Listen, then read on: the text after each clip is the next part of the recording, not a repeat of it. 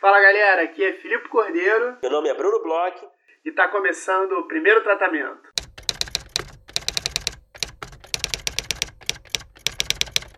Fala Brunão, tudo bem? Fala Filipe, beleza? Nossa, tua voz deu uma falhada aí. Foi proposital. pra dar um charme. Mas não saiu como exatamente como eu queria, sabe? Tá muito charmoso, cara. Tá eu muito queria fazer charmoso. um, sabe? Eu queria que tinha a, nossa, a nota sócia, assim, sabe? Meio que estivesse passeando, flutuando, sabe? Entendi. Mas não, não deu ficou um muito charme certo. só. Eu acho que nossos ouvintes vão adorar. Sabe? Fala, sabe? Mas não deu muito certo.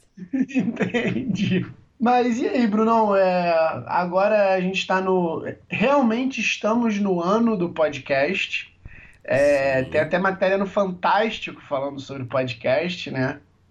É, não, eu acho que o formato é, chegou de verdade agora, né? Porque Agora que a realmente... Globo entrou, quando o a Globo formato, entra- o formato existe. Quando a Globo entra, cara, aí é quando a família começa a tomar consciência. Ah, aquele negócio que você faz, estavam falando na TV no outro dia, né? E, pô, é muito louco, cara. Agora realmente todo mundo escuta, né? E realmente tem pessoas que eu não fazia ideia que escutavam podcast. Que eu tô descobrindo que escutam. Então realmente eu acho que pegou agora. É, o poder do Fantástico entrando aí nas casas das pessoas. A gente ganhou um monte de é, concorrentes agora, com estúdios, editores, é, mas que não falam sobre o nosso assunto, Brunão. Então a gente não tá tão mal assim. A gente segue a nossa operação aqui de guerrilha, é, que é feita de forma muito carinhosa, né? É, mas É. enfim, mas eu acho que é muito engraçado, né? Eu tava ouvindo no outro dia, cara, o, aquele podcast que eu gosto muito do Mark Maron, né? Um dos meus Uhum. favoritos, que é de entrevista também. Que eu recomendo bastante, inclusive, é o WTF, né? O What the Fuck Podcast, que ele entrevista uma galera muito boa de entretenimento em geral. E aí ele fala da que ele, ele comenta numa ele comenta numa das introduções de uns episódios recentes que ele foi na casa da Sarah Silverman, né? Grande Sarah Silverman que todo mundo adora, essa Uhum. comediante maravilhosa que é amiga dele. Todo ano ela faz uma festa na cobertura, que é super é uma festa famosa ali no meio, né? Tá todo mundo lá, ele comenta lá que tava o Conan O'Brien, Larry David, né? Uma galera da comédia em geral. E aí ele tava, ele tava lá na festa, e aí logo quando ele entrou no lugar, na festa, né, tinha lá uma placa dizendo podcasters, não perturbe outros convidados chamando para o seu programa, sabe? Tipo, proibindo, a placa bem clara ali, proibindo você de convidar outros convidados da festa para serem entrevistados no seu programa, né? Ou seja, Nossa, história da é- nossa vida, né, Brunão? Exato, então assim, é, acabando com a inconveniência da galera, mas você vê que todo mundo numa festa dessa tem um podcast que quer falar, ei Larry David, seja meu convidado, vai lá em casa, vamos gravar, vamos fazer por Skype, né? Então a gente chegou nesse momento que todo mundo tem um podcast, todo mundo está perturbando é, pessoas que admiram, né? Para ser convidado do podcast, né? Momento maravilhoso. Pelo menos a gente só importuna os roteiristas nos eventos é, da área e só em horário comercial. Nada de convidar ninguém durante chopp, drinking pitching. É, não, a gente respeita, né, esses, a gente tem toda uma filosofia aí, né, de todas as regras, né, que a gente segue de boa convivência, né, senão ninguém ia querer fazer, imagina, a gente enchendo o saco da galera, batendo na porta, né, Encontra na rua, sai É. correndo atrás. Cara, você adora mesmo. Esse, esse podcast do Mark Maron é muito bom. É, você é um dos maiores fãs mesmo. Sempre que você manda algum print pra mim, tá sempre rolando assim o, o aplicativo do podcast por baixo, assim, com o What the fuck da semana. É, eu tô cansado de receber print do Bruno desse jeito. É muito boa essa história, cara. Cara, eu adoro É, esse podcast. To- é Todo podcaster já, já passou por isso, cara. A gente ter, ter- pelo menos nós dois passamos muito por isso. A gente tá num lugar e aí fica aquela coisa, putz, então vamos aproveitar pra falar com não sei quem, e aí fica aquela coisa, né? É, não, total. E a gente acaba não, não, não fazendo, né? A gente acaba não abordando a pessoa que a gente fica meio, puta, não, vai ser inconveniente. Né? A gente tá, geralmente tá no meio da conversa, né? A pessoa geralmente tá numa conversa com outra, é. com um amigo, né? alguém no mercado e você não quer atrapalhar a conversa. Isso é um problema, né? Você tem que achar a pessoa sozinha também, né? Pra... Ou então ficar horas ali parado, né? Olhando os dois caras batendo papo, de vez em quando três assim, você lá, ah, então, tem um tempinho? É, cara, mas às vezes é essencial, cara. A gente, a gente, só conseguiu uma galera aqui no podcast porque a gente teve essa insistência, né? Então. Sem dúvida, sem dúvida. A gente tá no 92 episódio só por conta disso. A gente teve que ser cara de pau. E com certeza na festa da Sarah Silverman eu ia desobedecer a placa, cara. Mas você não ia voltar na festa do ano seguinte. Ah, amigo. Se eu tivesse numa, eu já não ia acreditar que eu ia estar em outra. Provavelmente eu estaria de penetra. Então era tudo all-in. Mas olha, Felipe, vamos falar aqui. Chega de conversa fiada. Vamos falar aqui. É, primeiro da nossa parceira, da nossa grande parceira, Roteiraria, né? A Roteiraria é, a gente faz o curso da roteiraria de oficina de, oficina de séries, não é novidade para ninguém. A gente já falou aqui algumas vezes. A gente está fazendo curso no Rio de Janeiro, curso que a gente adora, né? E a gente queria aqui é, passar informação sobre outros cursos que estão abertos da roteiraria. Isso, é, a gente é mega fã né, da roteiraria, a gente é roteirete. Somos e... seguidores do Zé Carvalho. Somos seguidores do Zé Carvalhetes. E, e agora a roteiraria está abrindo vários cursos, principalmente em São Paulo. Aqui no Rio, é, por enquanto, tem o curso é, de oficina de séries, né, que é esse que a gente faz. Está abrindo um de formação de roteiristas que também é um curso longo de 40 aulas, vai é, começar agora no mês de setembro. É um curso que vai rolar às sextas-feiras com o Pedro Reinato, que também a gente adora. Também e... tem aulas com o Pedro Reinato de vez em quando, ele alterna com o Zé Carvalho, grande professor com quem a gente já conversou aqui no programa também, né? Isso, vou deixar o, o, os links das conversas com o Pedro, com o Zé, aqui nesse post porque os dois são demais e o Pedro tá dando esse curso, vai começar a dar esse curso aqui no Rio às sextas-feiras. E em São Paulo tá abrindo um monte de curso interessante, um monte de curso é, com gente que a gente conhece até, com gente bem legal. Então tem curso de formação de roteiro, é, que abre em outubro com o Ricardo Tiese. Tem psicanálise para roteiristas com o Lucas Nogueira. Tem Bíblia da Criação à Venda, tem um curso só para fazer Bíblia com é. a Patrícia Leme. É, tem a formação de roteiristas em São Paulo também, que vai abrir é, também esse mês, que aí é com o Tiese e o Pedro Renato lá. Tem curso de análise de roteiros com a Júlia Prioli. Grande Júlia Prioli. Também já, já esteve aqui, que a gente também adora. É, executiva da Fox aí e, e conhecedora de roteiro como poucas pessoas. É, tem Filosofia para Roteiristas com o Rodrigo Petrônio, adaptação literária que vai abrir em outubro com o Pedro Renato também. O Pedro Renato é formado né, em letras. É, Jung, Mitologia e Roteiro. Pô, esse aqui eu tinha muita vontade de fazer, Bruno. com o Guilherme Kwasinski. E tem também formação de roteiristas iniciantes, que é um, uma formação de roteiristas é, nível 1, vamos dizer assim que já abriu, né? Tá rolando agora, mas acabou de abrir com a Lu Menezes também lá em São Paulo. Então, assim, todos esses cursos, tirando a formação de roteiristas com o Pedro e Renato, que eu falei especificamente aqui no Rio, é, são em São Paulo. Eu acho que a galera do Rio tem que fazer uma pressão na galera uhum. da roteiraria para abrirem mais aulas aqui porque é de encher os olhos aí essa programação, né, Bruno? Exatamente. São cursos dos mais diversos tipos, né? Então você tem análise de roteiro, filosofia, bíblia, psicanálise. Então é uma verdadeira escola aí é, que vai, com certeza, vai complementar a sua formação, se você já tiver uma, ou vai te dar um, um estofo também, né? Para ir para o mercado mais preparado. Então, procure os cursos da roteiraria, vá no site da roteiraria, roteiraria.com.br e peça informações, se informe, porque a, gente gosta muito do curso que a gente faz, a gente recomenda e a gente fica aqui com água na boca para fazer outros cursos, então é, vale muito a pena.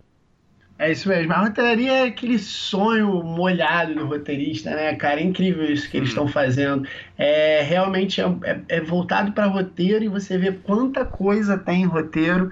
Você começa a fazer as aulas, você vai vendo é, com o Zé, assim, você vai vendo que é um mundo você vai vendo que tem é, referência e venda e, e psicologia, filosofia, não sei o que, você vai abrindo sua cabeça de uma forma, e eu imagino assim, tipo, fazer todos esses cursos na roteiraria, tal, tá lá envolvido no meio, é como, sei lá, um cara que faz é, TI ir lá pro Vale do Silício, sabe? É uma coisa assim que me enche os olhos toda vez que eu vejo esses cursos todos que a roteiraria dá, cara. Eu fico é, puto que eu não tenho mais tempo para poder estar tá fazendo tudo isso de uma vez só. Bom, fica aí nossa dica e também agora vamos falar de um outro parceirão nosso que é a Vave, né? A Vave é uma plataforma que a gente já falou aqui algumas vezes também. A Vave é, lançou agora é, a Vave Mais, né?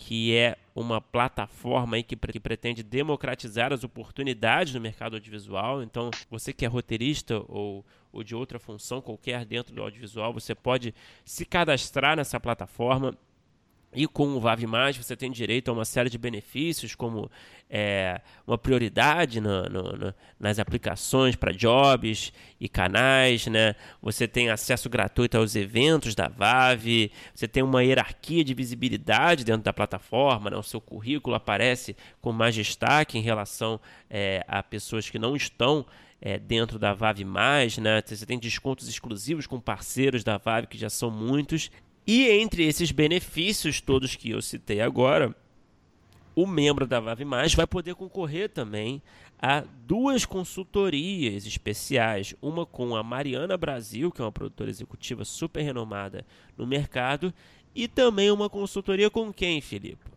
Com o primeiro tratamento, uma consultoria de roteiro, né? A gente faz esse trabalho de consultoria e a gente conversou com a Vave, que é nosso parceiro tal, e a gente está oferecendo aí é, para esse sorteio aí, para as pessoas que estão se inscrevendo na plataforma Vave Mais, uma consultoria no roteiro, no seu projeto aí, é, seu roteiro de curta, série, piloto de série ou até longa.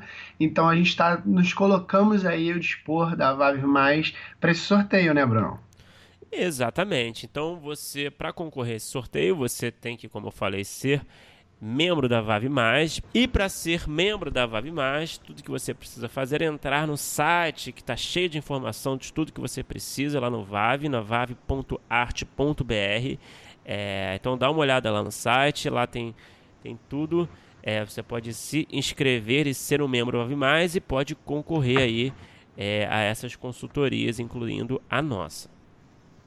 Isso mesmo. Agora vamos falar do episódio de hoje, né? Esse talvez seja um dos nossos episódios mais longos também, porque a gente falou bastante agora nessa hum. introdução e a gente fez um episódio bem longo porque a gente recebeu duas roteiristas para falar sobre essa série, né, Bruno? Conta mais ou menos como é que é é, essa, esse formato aí diferente que a gente está repetindo aqui no, no, primeiro tratamento? Então, a gente já fez esse formato uma vez, uma única vez até agora na história do podcast, que foi um episódio especial sobre o The Office, né? Que é essa série que todos nós adoramos. A gente chegou a fazer com a Marina Meire e com o André Pereira, dois amigos nossos, grandes roteiristas.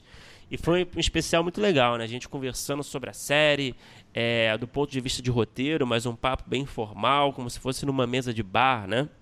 O episódio deu super certo e a gente e, e mostrou que, que vocês que escutam a gente gostam e querem ouvir esse tipo de conteúdo. Então a gente, logicamente, queria fazer mais. É, demorou um pouquinho por conta de uma dificuldade de agenda, de conciliar a agenda dos convidados, mas a gente pretende fazer com mais frequência esse formato, certo? Então hoje é o segundo episódio especial desse formato que é, com a, é sobre, que é sobre a série Fleabag né, que é uma série que, que também está dentro do Zeitgeist aí, está é, tá sendo apreciada aí depois de algum tempo após a sua estreia. É, então, é, e foi um papo muito legal, né, Felipe? Isso, é, Fleabag é uma série ótima que inclusive foi, partiu né, das pessoas que a gente ia conversar, várias pessoas falavam, a gente fez uma, uma a gente falou com algumas pessoas para sugerirem séries que queriam conversar tal e as pessoas eram peremptórias assim, Fleabag, Fleabag, hum. Fleabag. Então a gente conversou é, com a Alice Name Bom Tempo, né? Que é roteirista, é, escreveu os longas Modo Avião para Netflix, Quem Nunca com a Netflix, é, já escreveu pro Fike Cola, tá desenvolvendo o primeiro longa dela, o Tempestade, é, escreveu vários curtas, é, foi assistente no Magnífica 70, no Vai Que Cola, no Mais Cor, por Favor. É, a, Alice tem um mega currículo aí, tá fazendo um monte de filme pra Netflix, então tem um monte de coisa aí que vai estrear dela é, na Netflix aí bombando, né? Porque todo mundo assiste Netflix. E a gente conversou também com a Luísa Conde, né, Bruno? Sim, a Luísa Conde, ela foi roteirista da Parafernária, né? O canal de, de humor no YouTube. Ela também foi roteirista colaboradora da 13 terceira temporada da série Detetives do Prédio Azul. Ela também escreveu A Vila e Vai Que Cola no Multishow. Também escreveu a primeira temporada da série Amazonita, da Giros, é, são vários projetos aí. Ela também escreveu a primeira temporada da série Panelinha para Warner Channel. É, atualmente é roteirista da primeira temporada da série Flashback para o Globoplay. Então, você tem aí duas roteiristas aí bastante rodadas já. É, duas craques e, pô, foi, o papo foi bem legal com elas. É, a Luísa não concordava com nada que eu falava.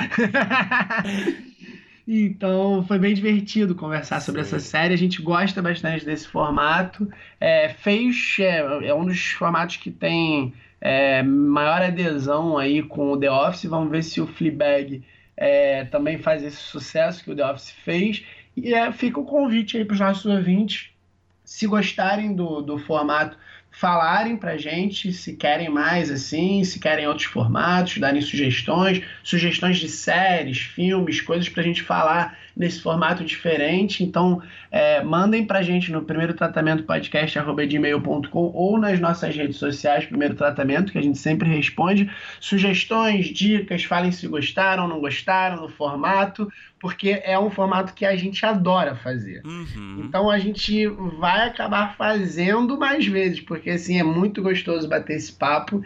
É, mas a gente quer saber se vocês estão é, gostando, se vocês têm sugestões, se vocês estão achando que esse formato é tão legal assim como a gente acha, principalmente quando a gente está gravando, né, Brunão? Por favor, digam que vocês gostam. A gente precisa muito da aprovação de vocês e a gente quer fazer mais. Então, enfim, fiquem aí com esse episódio de Fleabag e divirtam-se, bebam um cafezinho, é, que é gostoso, é uma conversa gostosa.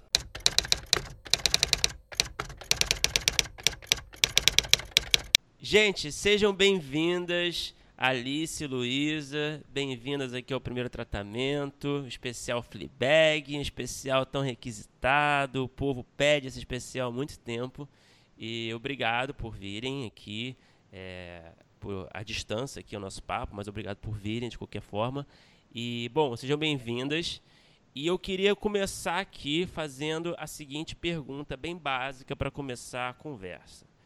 Como foi o primeiro contato de vocês com o Fleabag? Foi uma série que fisgou vocês rapidamente? Quantos episódios foram suficientes para conquistar vocês? Quer começar, é... Alice? Tá, pode ser. É... Obrigada, meninos, pelo convite. Obrigada, Luísa. É... Bom, eu conheci a série como. Eu já tinha ouvido falar, um amigo meu, Regis, tinha me indicado no ano que ela saiu, que foi 2016, se eu não me engano, né? É, mas eu só fui ver quando ela foi referência para um projeto. E, e assim, me pegou de cara. Eu lembro que eu assisti a primeira temporada em acho que um, um dia e pouquinho a segunda temporada, Nossa. enfim, e foi isso. E quando eu fui rever agora, eu literalmente assisti a primeira temporada numa noite, a segunda temporada em outra noite. Isso não foi planejado, simplesmente comecei a rever e não consegui mais parar, tal qual foi quando eu vi pela primeira vez. Então, é, respondendo Grande a sua pergunta, eu fui explicada muito rápido. Grande Regis é... aí, responsável pela apresentação da série, né? Então, acho que para mim foi uma experiência um pouco semelhante. É... Aliás, obrigada pelo convite também. Obrigada, Alice, você sempre é maravilhosa. É... Enfim, eu também já tinha ouvido falar da série pelo Regis, no caso. É um Regis Regis, no caso. Vamos citar sobre nós. Regis Regis é o nome dele. Ele é maravilhoso. Ele é um é pesquisador incrível de TV. Ele é um pesquisador incrível de TV, é maravilhoso. É... Mas assim, eu ainda não tinha começado a assistir. Aí o Marcelo Andrade, que vocês já entrevistaram Uhum, aqui, Grande. e a. Com certeza. E a Natália Pizerni, que vocês não entrevistaram, mas deveriam. Em Fica breve. essa dica aí pra vocês. É, Me falaram que tinham assistido tudo em, sei lá, um dia, assim, que estavam pirados na série e me recomendaram muito, assim. Aí, cara, eu peguei pra assistir o primeiro episódio. Eu acho que, assim, na cena em que ela fala, nossa, dei o cu de boa, e será que meu cu é muito largo? Naquela primeira cena, eu já falei assim, isso é incrível. E, cara, parei, botei pra assistir um episódio e assisti a temporada inteira. Terminei com um dia com sol já, assim, entrando pela janela. E a segunda foi bem isso também, assisti de uma vez só também. Filipe. Engraçado vocês, vocês falarem isso. Engraçado vocês falarem isso porque é, eu não fui tão emocionado assim com o primeiro episódio. Eu, eu, eu vi agora há muito pouco tempo por conta da nossa conversa. Já tinham falado, falado várias vezes para ver. E eu acho a série incrível. Eu vou já. Não vou ser esse cara que não gostou da série. Eu adorei muito a série. Mas eu vi o primeiro episódio e, e eu não sei se é porque tinha esse hype todo e falaram tanto. E também talvez porque eu tinha que ver por conta do podcast e tal. Então, assim, era uma coisa meio obrigação. Eu vi o primeiro episódio e eu fiz. Ah, legal, mas não sei de repente se eu sou o público. Aí eu fui vendo e fui gostando cada vez mais. Só que uma coisa que a gente vai conversar um pouco mais pra frente, eu acho que a segunda temporada é uma coisa assim é, fenomenal e eu achei bem melhor do Uhum. que a primeira temporada. Eu acho que a segunda temporada é uma coisa assim poucas vezes vista antes, assim, em termos de, de TV, dramaturgia e tal. Mas eu, no início da série, ela não me pegou tanto. Eu não sei se é essa questão de público mesmo. Aí eu queria saber, Bruno, te pegou logo no início? Cara, eu tenho uma confissão a fazer aqui. Eu é, também tive um pouco de dificuldade no começo. É, assisti o primeiro episódio, achei interessante, mas tá, interessante. Aí eu não quis ver o resto. E aí eu fui massacrado de gente, assista, assista, assista. E aí eu fui lá e retomei, tomei coragem, retomei, assisti. Achei, terminei a primeira temporada achando uma boa série, mas ainda não estava ainda fidelizado. E aí eu fui ver a segunda também, então parecido com a sua experiência, Filipe. E aí na segunda eu pirei e achei foda demais. Mas é engraçado que também não me pegou de primeira. Não sei porque nós, não sei se é porque nós somos homens, é, nós somos desse perfil aí que não é exatamente o público-alvo da série. Não sei se seja, não sei se é por conta disso, né? Mas, mas me pegou na segunda temporada mais também. É, eu acho que assim, acho que o fato eu, Alice, sermos mulheres, enfim, acho que isso tem um peso sim, mas eu também acho a segunda temporada superior, já para adiantar essa pergunta aí. Eu também depois a gente fala disso com mais calma, né? Mas eu também acho a segunda a segunda temporada superior. Eu não sei, eu não sei se é tanto uma questão de gênero com Fleabag, porque não sei se foi isso que me pegou exatamente na série, não. Não sei pra você, Alice. Cara, eu, eu, não, eu não sei também, assim. Eu acho assim, eu tenho muitos amigos, é, homens que gostam e homens héteros, homens gays, enfim. É, e, que, e que foram pegos, tipo, diretamente. Inclusive, é uma série que eu gosto de indicar pra gente de cinema que não vê TV. Eu gosto de falar, assiste Fleabag, assiste Fleabag, Hum. você vai ver que é muito bom. Aí a narrativa seriada, gente, é do caralho e tal. Já, já as pessoas que não veem série assistirem Fleabag super rápido e curtirem muito. Então, eu acho que eu acho que tem coisas aí que é, enfim, dos, dos artifícios narrativos da série, de temas que ela aborda, que eu acho que vão além de questões femininas. Eu acho que Sim. eu acho que faz. Eu acho que ela tem uma comunicação maior com o público feminino, não só por um motivo de.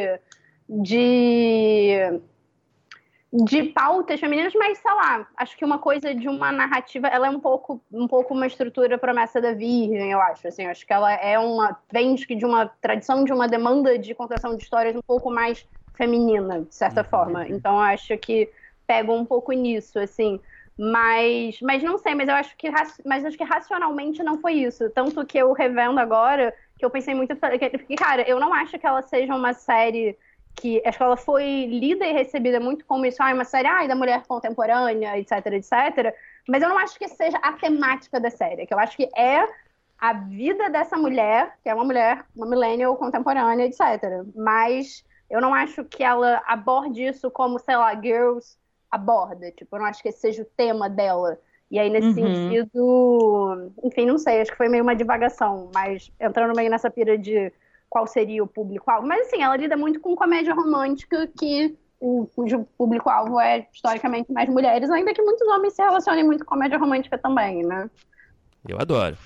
É, ela é um drama existencial, de, de, quando você vê ela toda, ela é um drama existencial, tem um negócio de existencialismo ali que poucos produtos têm, assim, é, tem uma coisa que, independente de gênero, essa coisa de é, a relação dela com a família, com o trabalho, com, as, com os amigos, com se encontrar no mundo é incrível. E aí isso independe de gênero, né? Mas é, no, no início talvez ela engane um pouco, é, talvez tenha nos enganado um pouco, Bruno, por parecer que ela ia abordar talvez mais temas é, femininos e ela, de certa forma, já na primeira temporada abandona isso para uma questão mais é, particular, uma questão mais existencial, assim. Sim, eu concordo. É, mas eu acho que a gente podia, então, eu acho que a gente podia pegar essa deixa e para ir para um segundo assunto aqui, né, Filipe? É, o que, que vocês mais gostam de Fleabag? O que, que vocês acham assim? É, se tivesse que falar uma coisa, ah, o que eu mais gosto é a, forma com que eles quebram a quarta parede, ou então é a personagem principal, é o que, que é que mais emociona vocês vendo Fleabag? Ai, que, que difícil!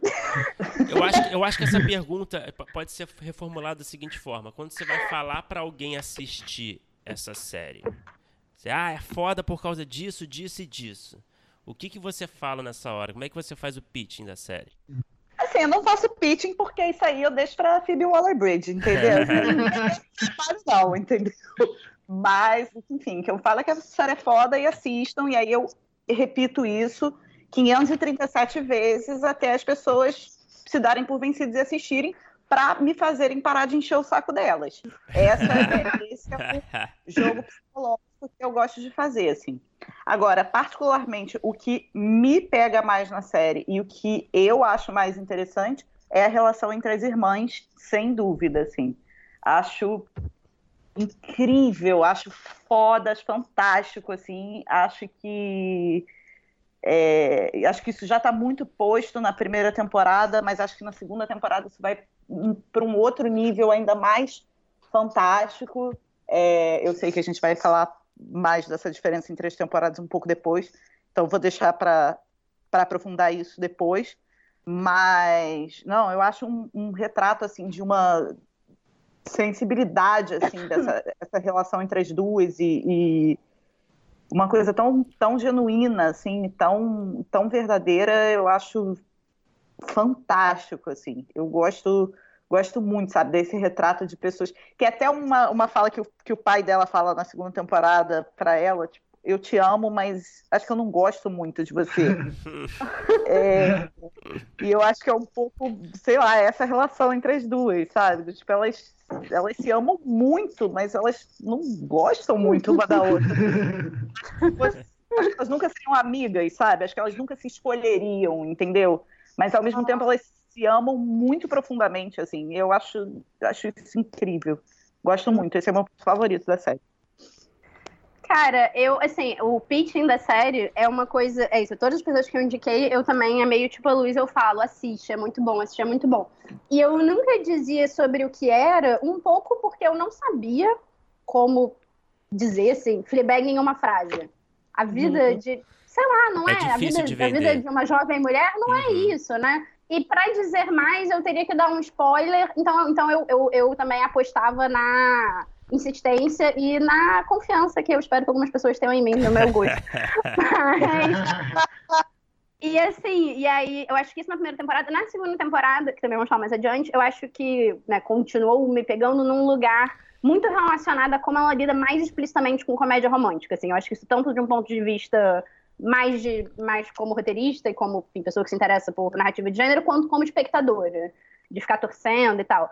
Mas ao rever dessa vez, é, eu, eu percebi que, acho que assim, mais analisando, o que mais eu achei muito fascinante é que é uma série que ela não tem uma unidade narrativa tão clara, no sentido de que, assim, o objetivo dela. Qual é o objetivo dela? Tipo, na primeira temporada tem a coisa do café, mas não é sobre salvar o café, né? Uhum. E aí eu fui, eu fiquei, gente, que curioso, assim. Então, é o que que faz com que tenha gancho nesse episódio, o que, que a gente está resolvendo aqui de fato, né? E aí eu acho muito interessante como, como ela faz isso, como não é, não é, é um pouquinho menos clássico nesse sentido, de não estar tá lidando com prazo especificamente e tal. E, e aí eu me dei conta que ela tem uma forma de lidar com. E acho que a coisa que o Felipe chamou de drama existencial, né? Que eu acho que é a, pra mim, a, a, série é muito sobre a relação dela com a morte, na real, né? E o que eu acho foda é que, assim, que é um conflito que é imaterial, não tem como resolver. Por isso que aí acho que tem o café, é um pouco uma, uma representação da coisa da amiga dela e tal. E eu acho muito foda, que é uma parada também que eu meio pesquiso, assim, de narrativas que são movidas a essas ausências. Então, tipo, a parada da mãe, a gente nunca vê a mãe, né? Mas é o principal conflito dela para mim é a uhum. morte da mãe. Então, uhum. então, enfim, não sei. Foi uma resposta meio coisa, mas eu olhando para trás eu falo, cara, eu acho que era isso que inconscientemente me pegou na série, talvez, na primeira temporada. E que acho que é o que eu mais gosto. É, é curioso, né, cara? Eu tava conversando sobre isso no outro dia com um amigo. É, se você, sim, se você tivesse no lugar dela, né, da Phoebe Waller-Bridge, é, fazendo um pitching, vai fazer o pitching da série antes dela acontecer, né, para um canal é, como é que foi esse pitch, né? Eu fico pensando isso, porque é uma série muito difícil de vender, né? Uma série muito subjetiva, uma série que explora o luto, né? É, só que uhum. de forma meio que indireta, né? Muitas vezes. Então, como é que você coloca um, um logline no, no, papel, né? Que seja sedutor, né? Eu fico me perguntando... É, e esse, e esse personagem principal sem um objetivo claro também, ainda coisa que dificulta mais ainda, né? Que a Alice falou bem aí. Sim, sim, sim. Mas assim, eu eu discordo um pouco no sentido de que vou discordar. Vontade. Aí sim, por isso que estamos aqui. Mas, cara, eu não, eu não vejo isso de, de tipo, nossa, é uma série que, que. Eu acho que a série está totalmente no zeitgeist do que do que está se fazendo atualmente, assim. Acho que ela é um exemplo de muitos, assim. Eu, eu concordo que, do tipo assim, tem essa questão de desse drama existencial, assim, mas, cara, para mim, como, como muitas séries estão fazendo uhum. hoje em dia, uhum. assim, sabe? Essa coisa meio. Essa comédia de, de autora, assim, sabe? Uhum. É, que é, pô, é a Issa Rae em Insecure, é o Donald Glover em, Atan, em Atlanta, uhum. é a Ilana Glazer e, e a Abby Jacobson em, em Broad City, é a Micaela em Chewing Gum, sei lá, tem, uhum. tem tanto, uhum. sabe? Eu acho que, que que é um momento em que, em que a gente vê muitas narrativas assim, sabe? Eu acho que Sim. Fleabag é, é a, o recorte da, da Phoebe Waller-Bridge, assim, mas eu acho que a gente está vendo um momento em que são muito essas histórias em que, tipo, o personagem principal é, de uma certa forma, o alter ego do criador da série, e é o criador da série que faz o personagem principal e que escreve os roteiros. que torna tudo mais uhum. pessoal, né? Exatamente, que tem essa coisa muito. Vou contar aqui a minha história porque é, a minha história faz eco com a história de tantos, entendeu? E é muito Sim. esse ambiente urbano e muito essa crise dos 30. Eu acho que que tá bem inserida no, no, no momento, assim, sabe? Sim, não, eu concordo super, assim, é, eu, não, eu não acho que ela seja um peixe fora d'água de forma alguma, assim, mas acho que o que me chama, acho que assim, que é também o que me chama atenção em, em outras, por exemplo, Atlanta, mas é que eu acho que assim, quando eu digo isso de ah, ela não tem um objetivo tão claro, ela tem esse conflito imaterial, eu acho que Atlanta, tipo, ele tem o objetivo de ser de ser rapper. Ele tem, tipo, ele tem, assim, por mais que. Eu acho que aí a série vai pirando, experimentando essa, essa autoria em outros lugares, né? De você ter episódios que não tem nada a ver. Você tem um arco principal, que seria, né, então, se tornar o artista, mas aí você tem aquele episódio, na, isso na primeira temporada, você tem o episódio da televisão que né, não, não, não, não leva a trama do, da temporada para frente, né? Acho que você tem essas experimentações. Broad City também, mas Broad City eu acho que é. Broad City eu consigo dizer, eu acho que ela é mais complexa do que isso, mas é a amizade de duas jovens mulheres em Nova York. É, uhum. agora, assim, né? Uhum. Então eu acho. Elas têm questões, ah, daí precisa pagar aluguel, sei lá o quê. Em Fleabag, o café, tipo, o café tá para fechar na primeira temporada. Quer dizer, não é que tá para fechar, né? Tá ruim. Mas assim, isso também não tem tanta consequência, na verdade, né? O problema dela Sim. não é eu preciso manter o meu trabalho para eu pagar as minhas contas, é são, é, então, eu acho que eu concordo com você, acho que são diferentes formas de, tá muito, tá muito nesse contexto autoral de tudo que você falou, é, mas eu acho que talvez parte dessa autoria da Phoebe Waller-Bridge é colocar em uma narrativa seriada e muito, muito comercial, tanto que, enfim, está, né, não é muito comercial no sentido mainstream, mas é comercial no sentido é, de venda. Sim, a série é um sucesso. Muito com esse leve, com essa desdramatização entre muitas aspas, porque não é desdramatizado, mas é com essa linha narrativa muito, muito tênue de qual é a ação que tem que ser feita para resolver o conflito principal. Uhum. Assim, dentro desse recorte. Concordo muito. É, eu, eu, eu, concordo com, com, com as duas. É, eu, eu vejo esse paralelo com outras séries, é, mas também concordo com isso que, que, a, que a Atlanta ela, ela tem um, um revestimento assim mais é, de objetivo, vamos dizer assim, e que depois ele até joga fora. Fleabag tem um pouco menos. Então, por exemplo, nisso que o Bruno estava falando, é, sobre ah, fazer o pitching para poder é, apresentar para vender esse, esse, projeto como se ainda não tivesse saído do papel, eu acho mais fácil é, conseguir vender a Atlanta com esse conflito principal que ele vai ser acaba sendo esquecido e vai ser esquecido em vários episódios, mas ele dá uma unidade, né, para série. E você uhum. sabe que o, o, Atlanta, né, não sei se vocês já leram isso, mas eu li que ele, o Donald Glover fala que é, eles venderam uma série totalmente diferente do que eles fizeram, né? Danado. Então, então, assim. Ai, Donald. E, então, eles, eles venderam a série super num, numa, numa, numa uma chave. Ia ter uma música em cada episódio. É, numa chave mais, mais, mais, assim, fácil, digamos assim, com um conflito mais uhum. claro, né? Que essa coisa, acho que até a gente vê com mais clareza no piloto, né? É, e depois eles, pô, o que, que eles estão fazendo? Eles descobriram o que eles estavam fazendo, mas o negócio já tinha dado certo. E aí, por isso que eles esperaram ainda mais depois, né?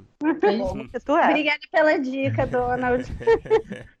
Mas tem uma outra coisa que me chama atenção em Fleabag, nesse sentido, que, assim, principalmente a primeira temporada, ela é um downhill inesgotável. Parece que ela vai ali no low point e, e vai botando mais profundo e mais profundo e mais profundo e, e acaba quase sem esperanças assim. O último episódio é um episódio que a personagem ela realmente alcança o fundo do poço. Na verdade, ela é, na cronologia, né, vamos dizer assim, da história, ela já passou por aquilo, mas é quando a gente sabe o que, aconte que aconteceu, né, em relação com a amiga. Então é uma série que ela, ela, ela é menos esperançosa, vamos dizer assim, principalmente na primeira temporada do que os outros exemplos que foram dados aí. Vocês não acham isso? Eu diria exclusivamente da primeira temporada. A segunda temporada eu acho bem esperançosa. Sim. Inclusive, eu acho que. Acho que é um pouco sobre isso até a segunda temporada, eu acho. Sim. Sobre sim. Não, o que eu ia falar é que eu acho que. Acho que eu vou discordar de você mais uma vez, Filipe. Desculpa. Ah, não é porque eu não gosto de você, mas vou ser obrigada a. É... Cara, eu não não vejo a primeira temporada como mais des desesperançada ou desesperançosa do que esses outros exemplos que eu dei, não. Tipo, assim, Broad City, com certeza. Broad City tem, um, tem uma coisa mais para cima, assim. É, mas eu acho que muitas dessas dramédias, assim, atuais, é, funcionam bem nessa chave da primeira temporada de Fleabag e foi inclusive o que mais me incomodou na primeira temporada, assim. É, o episódio que eu menos gosto da primeira temporada e por consequência da série é o último, assim, da, da primeira. Eu acho eu achei meio fraco, assim, não fraco não, né? Fraco é uma palavra Mas por forte. quê? Desculpa, por quê? É É porque eu acho que tem muito essa coisa do tipo, que tem essa. É, a, eu vejo muita dramédia nessa chave de, do tipo assim, ah, tô aqui te fazendo rir, mas olha esse drama aqui, muito pesado, muito profundo, bang na sua cara, esse choque aí, toma, sabe? E agora lide com isso. Tem essa coisa meio cínica, eu acho, sabe? Hum. É, o que é o que me incomoda, inclusive sou bastante, mas assim, é, eu acho muito tipo, ai, ah, já vi isso sendo feito demais, sabe? Tipo, isso é, é é sempre, tipo, essas dramédias costumam muito ir por essa linha, assim, sabe? Ai, tá tudo dando certo aí no final fundo do poço pro, pro personagem, sabe? E aí, quando eu vi isso em Fleabag, eu falei assim, pô, tava tão diferente, e isso eu achei tão previsível, sabe? É... E por isso eu gosto muito da segunda, é um dos motivos pelos quais eu, eu prefiro a segunda. É... Tem outras coisas que eu vou falar depois, mas essa chave mais esperançosa da segunda, assim, que eu acho que foge dessa narrativa, assim, sabe? Foge desse o mundo é uma merda e tudo é um lixo e a humanidade, sabe? É, eu acho que na segunda temporada ela tá bem, assim, e eu acho isso, isso bom, sabe? Então, e para surpresa de todos, né? Inclusive da própria família dela e até dela mesma. Mas eu acho isso bem interessante e diferente. Não, e é até curioso, eu, eu concordo, assim, é, mas ao mesmo tempo eu acho que o, a, que o final da primeira temporada é meio. Eu até me lembro que a Marina Meira, ilustríssima, que já, Grande, já esteve aqui, é, quando eu vi, foi uma série que eu tava desenvolvendo com ela, e ela terminou de ver antes de mim. E aí eu lembro que ela comentou, falou assim: ah, gostei muito, falou que, ah, e o final é legal, que é meio. Ah, né, a, a mensagem, enfim, é meio que, ah, você. É, todo mundo todo mundo erra mas tem consequências desse erro. E aí, o que é uma mensagem meio fofa, mas meio bad também, assim. E, enfim, que até a parada que a amiga dela fala para ela, acho que é no acho que é um flashback do último episódio, que ela fala que ela conta de, um, de uma criança que enfiou um, um lápis no, uhum. na, no, no, cu de um, de um hamster, e aí a Fleabag ficou horrorizada, né, e a amiga fala, não, mas, mas né, tinham, que ter, tinham que ter cuidado dessa, dessa criança, e não expulsou ela da escola. E ela fala, ah, mas porque lápis tem, tem borracha na ponta, pra... isso mesmo. A Fleck fala, mas espera, para enfiar no cu do hamster? Ela fala, não, pra gente apagar os nossos erros, né? E aí eu acho que a segunda temporada, ela, quer dizer, o arco dela é terminar mais para baixo, que aí deu tudo errado na exposição da madrinha, etc, etc. Mas é o cara lá, o cara que tinha, que tinha, começa a temporada sabendo que ele assediou uma pessoa no trabalho, dando uma segunda chance para investir na, no, no negócio dela, e ela fazendo a entrevista para conseguir para conseguir esse investimento no café, né? Então, uhum. é, eu acho que o arco é negativo, mas termina meio nessa de é, a gente faz merda e todo mundo faz merda, mas tem consequências dessa merda, mas você pode cuidar da sua merda depois, você pode ter uma segunda segunda chance. Então, eu acho que tem um quesinho ali, que eu acho que é um pouco frágil, de fato, cenicamente isso, assim, como acontece, de, dele voltar e falar com ela, né? Mas eu acho que eu não acho uhum. tão pra baixo assim. Eu acho que é um esperançoso mais mais porradinha do que é o esperançoso da segunda temporada. Mas, uhum. e, não, eu acho interessante, que foi uma coisa que eu pensei, acho que quando o Felipe estava falando até, que é curioso que eu acho que a transformação que acontece, e que é uma parada massa, que é uma, é uma dramédia, mas enfim, tá muito na chave da comédia, e na comédia parte do, do, né, das, das regras de gênero é que os personagens não mudam, e a graça é a gente ver eles cometendo uhum. os mesmos erros sempre, né? E em Fleabag eles mudam. E o que Nossa, eu acho, sim. o que eu mais me toquei agora com, o Felipe falando é que eles mudam entre temporadas. Termina sim. a primeira temporada com ela isso, a gente entendeu toda a merda que ela fez, a gente também meio, caralho, era essa pessoa que eu tava acompanhando, assim, que é interessante também, que ela é essa personagem cheia de defeitos e tal, mas a gente vai na onda dela. Mas eu acho que se a gente começar essa temporada sabendo o que ela fez com a amiga, a gente talvez não fosse tanto na onda dela. Então acho que aí tem uma coisa moral de engajamento interessante também. E a transformação dela, dela e da irmã é entre, entre temporadas. A gente não vê isso, né? E uhum. não sei, até jogando isso, que eu acho curioso que normalmente a gente defende nas narrativas que a gente tem que ver o personagem amadurecendo, a gente tem que acompanhar esse amadurecimento, né? E aqui a gente não, eu não diria que a gente acompanha muito. E eu acho que continua sendo muito, envol, muito envolvente. Não, não assim, pra, pra, para mim, é uma das coisas. Eu acho que talvez a coisa mais interessante da segunda temporada e o que me faz preferi a segunda em relação à primeira até bastante, eu diria, embora eu goste bastante da primeira, é que eu acho que todos os personagens ficam mais profundos na segunda. Eu acho que a primeira temporada é muito, tipo assim, o show de Fleabag, entendeu?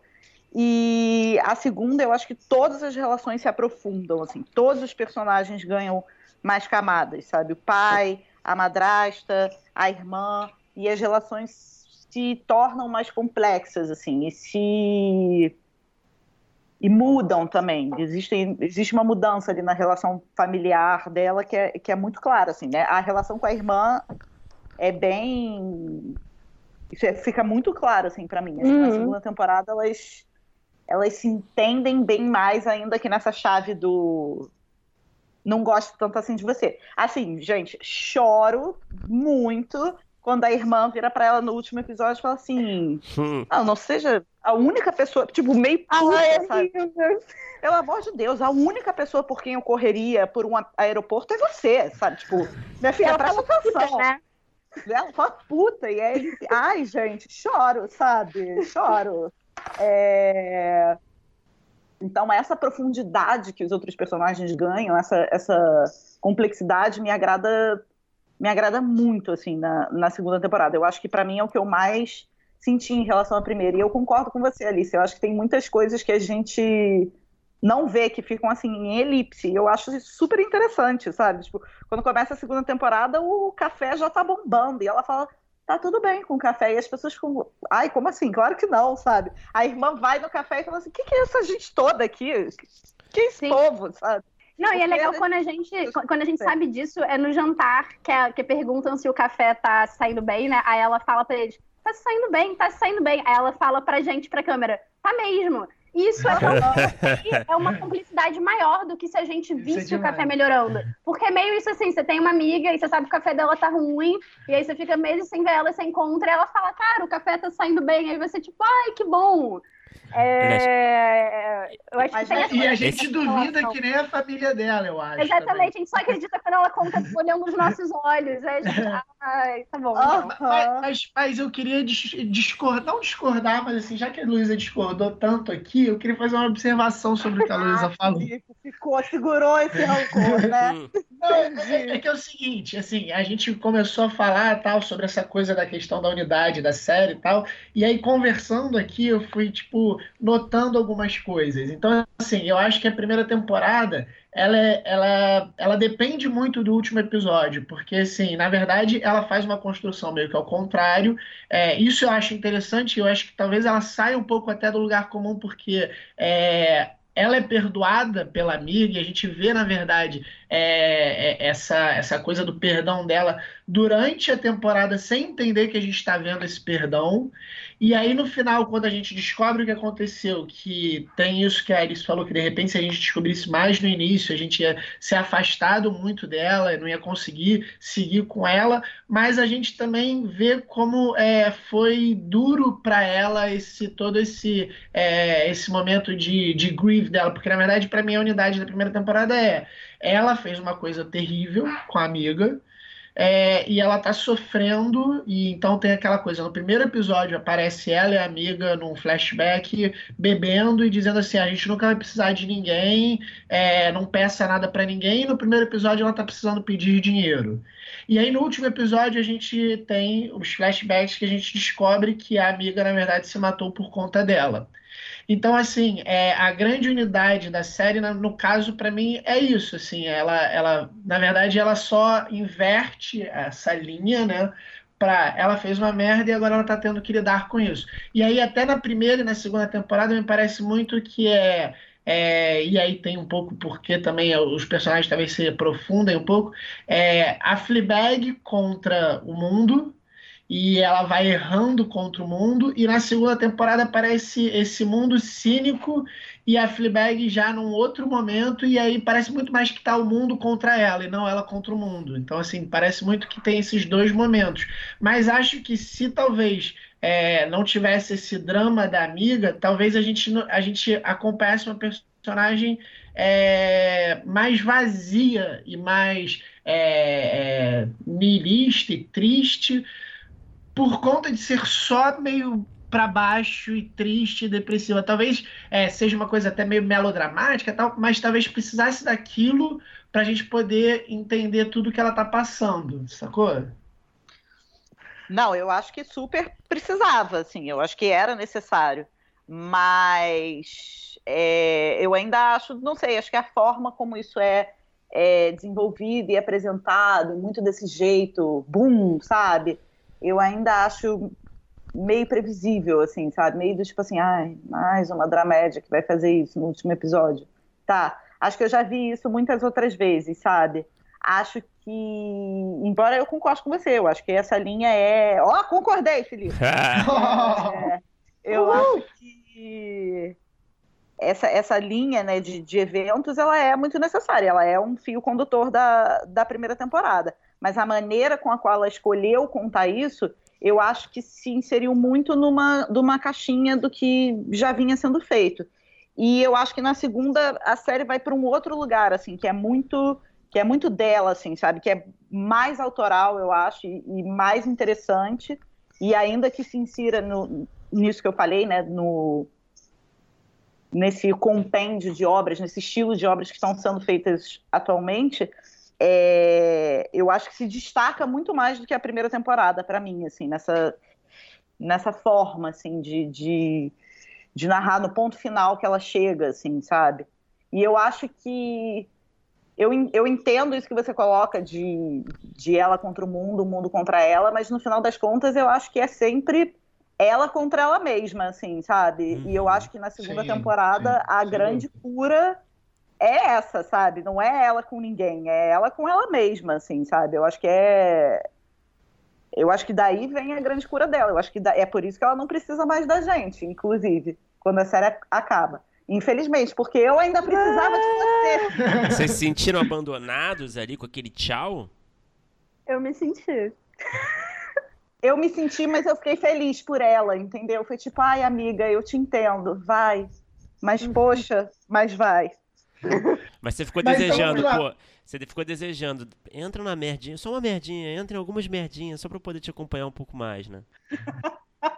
É, tipo, dá um. Fica, fica desgraçada aí da cabeça é. mais um pouco pra eu continuar aqui com você. Mas então, vamos lá. Primeira versus segunda temporada. Eu vou fazer uma provocação aqui. É... Não precisa de concordar ou discordar, porque é só uma provocação para levantar a discussão. Vocês não se sentiram, é, como espectadoras e como roteiristas, um pouco traída com a mudança tão brusca que tem nas dinâmicas da segunda temporada? Mesmo que tenha sido pro bem, não rola uma traiçãozinha, uma, uma roubada do jogo ali? Porque é uma outra série. Você acha? As pessoas mudam, eu não Felipe. Acho, não. Eu Cara, acho. Eu não, eu não acho, eu, eu, não acho, não. E eu acho que eu revendo, que eu, eu, tipo, a primeira, eu tive um intervalo grande entre ver a primeira e a segunda, né? É, mas aí eu revendo agora pro podcast que eu vi uma numa noite e outra em outra noite. É, eu achei, foi muito interessante eu rever a primeira temporada, inclusive, acho que depois podemos falar disso, mas assim, o final do primeiro episódio é um espelho incrível com o, o final do segundo episódio, do segundo episódio, desculpa, do último episódio da segunda temporada. Eu fiquei, meu Deus, gente, sabe, assim, aquele prazer de ver uma história redondinha, mas não óbvia. Eu fiquei, ai, que incrível. É, mas eu acho que, que eu acho que assim, é porque acho que conceitualmente o que mais pega para mim na segunda temporada é a coisa da comédia romântica, que eu acho que tá mais assumida na segunda temporada. Mas eu acho que é desde a primeira temporada, assim, porque a primeira temporada, como a Luísa falou, a primeira imagem é ela transando com o cara e, e dando um pouco pro cara e falando, nossa, será que meu cu é enorme, assim. Para mim isso já ah, estabeleceu que, cara, eu vou estar vendo uma uma, né, uma história de relacionamento do ponto de vista dessa mulher que falou isso para mim olhando para a câmera. Então, eu acho que isso não é tão diferente, por exemplo, do, do, início da segunda temporada, que começa com ela com o nariz todo sangrando, aí dando o guardanapo para uma outra mulher com o nariz sangrando, ela se limpa, ela vira pra gente e fala: essa é uma história de amor. É, então, eu acho que ela foi para outros acho que encontrou talvez mais coisas da série, coisas dela como autora, mas para mim é uma clara é, desenvolvimento daquela história e daquele mesmo universo. Assim, não acho que, que mude, não vejo mudança de dinâmica nem nada, não. Ah, eu acho, para mim, assim, eu acho que a série evolui como a gente espera de qualquer narrativa seriada, assim. Eu não. Eu não concordo. Ai, Filipe, mais uma vez, tá vendo? Eu não concordo. É, essa... Agora foi mais uma provocação até do que minha opinião final, mas. Entendi. mas alguém tinha que provocar. É, eu não acho que são, tipo, duas séries diferentes, sabe? É porque eu acho que a gente aqui trabalha com algumas noções pré-concebidas, assim, de comédia que, que eu não concordo, assim, que me incomodam, sabe? Essa ideia de, ai, toda cena tem que te fazer rir, tem que ser engraçada, ou, ai, tudo a gente tem que ver, sabe? Todos os movimentos dos personagens e tal, não sei o quê. E eu não concordo com nada disso, na verdade. Mas vocês ainda acham que na segunda temporada era uma série sobre luto? Eu exemplo? acho. Eu acho demais. Cara, o final da segunda. Bom, a gente já estabeleceu que tem spoiler aqui, mas a resolução ah. da série é ela, ela saindo com uhum. a estátua que ela acabou de descobrir que é, representa a mãe dela. É assim, para mim, o. Uhum. É, para mim a série é, é assim, o que a linha narrativa geral e temática para mim é essa. Sim, eu também uhum. acho. É, eu, Sim, eu, mas, ela, mas ela abandona um pouco isso na segunda temporada. É, ela volta a buscar isso mais pro final. Felipe, você não Felipe, vai ganhar tem o flashback do velório da mãe dela na segunda temporada, cara. Mas, mas então, são os, dois últimos, são os dois últimos episódios. São os dois últimos episódios. Mas eu acho ela que retoma. Muda, mas eu acho que o que muda é como ela lida com isso, entendeu? Não Sim. é o, o, tema, é como ela, ela enxerga isso. É o que eu tô falando. Dentro desse processo é, de cura dela, eu acho que faz total, que é o que eu vejo muito do tipo, como condutor da personagem, assim, sabe? Tipo, ela encontrando ali uma certa saúde e estabilidade psíquica, emocional, enfim, tudo isso. É, eu acho que faz todo sentido que na primeira temporada ela esteja mais em crise com isso e, e não sabendo lidar com isso, até porque realmente ela tem uma influência direta na morte uhum. da, da amiga. É, e na segunda ela esteja lidando com isso de uma maneira mais, mais leve, mais saudável e mais no sentido da, da memória do que do sofrimento, exatamente, Sim. sabe? É. Mas eu também acho que ainda é uma coisa mal resolvida. Tanto que na, quando ela se aproxima mais do padre, ele começa a perguntar: Ah, e esse café? Por que, que porquinho da Índia? Por que, que sei lá o quê? Que ela fica bolada, corta a conversa uhum. com ele e sai. E eu não me lembro se é nesse episódio ou no seguinte que tem o flashback do enterro da mãe, assim. Então eu acho que é muito uhum. também isso de processo de luto, que é isso, é, uma, é, uma, é um problema que não tem resolução a morte de uma pessoa. Então é algo que ela vai aprendendo a lidar e, e no final resolve dessa forma. E até uma parada que eu, que eu pensei agora com vocês falando, que é. Acho que a Luísa vai se lembrar disso, que acho que é em Bojack Horseman. Tem algum Ai, episódio, eu não me lembro qual é. Que. Bojack, saudades. que, que alguém fala pra alguém, que eu também. Você, tá, você tem, citei a série, mas eu não me lembro de nada que acontece na cena além dessa fala. mas que falam assim, cara é, não sei qual seria a palavra em português, mas fala closure, sei lá, resolução, não sei. Né? Ai, meu Deus do céu. É uma coisa que. É isso que eu ia dizer, Luísa. Closure é uma coisa que Steven Spielberg inventou para vender filmes. Na vida a gente não tem closure. E eu acho que é muito foda do final de Fleabag, que é ela, ela ter aquele entendimento com o padre. A gente se ama, mas nosso amor é impossível. E minha mãe morreu, mas eu tenho essa estatueta aqui que foi feita a partir dela é a closure possível para ela ali. E acho que por isso que a história acaba pra gente. Mas a vida dela continua com esses problemas que não tem solução. Mas ela encontrou um significado, uma materialização para aquilo e beijo, tchau, me deixou sozinha assistindo em casa. É... E, enfim, acho que, não sei, dei é. essa viajada aqui. Inclusive, mas... essa, essa cena que você citou de Bojack é uma cena em que eles estão falando sobre luto, né? Porque é, é uma cena em que a Diane fala. Já vou falar um pouquinho de Bojack aqui, gente, pois amo. É uma cena em que a Diane é, tá falando sobre o luto do pai dela e como ela queria ter closure com aquilo, porque, enfim, eles se detestavam e ela sempre esperou que pudesse corrigir essa relação com ele. E aí ele morreu e agora ela não pode mais. E aí ela fala, é, tipo, eu precisava desse encerramento, né? Eu precisava desse closure. E aí é que ele fala essa frase para ela. Ai, gente, assistam Jack, pô. Bom, vocês estão me convencendo. A provocação lá tá sendo. eu, não, então eu, cara, eu vou ter que concordar com as meninas também. É, eu acho que em nenhum momento da segunda temporada a série esquece que, que tá tratando o luto, sabe? Por alguns, algumas passagens aí que citadas pela Alice, por exemplo. Acho que até na cena do confessionário, se eu não me engano, ela, ela chega a quase falar, talvez, não lembro direito agora, sobre a, o episódio da amiga e tal. Não sei se ela falou ou não falou, agora eu não lembro direito.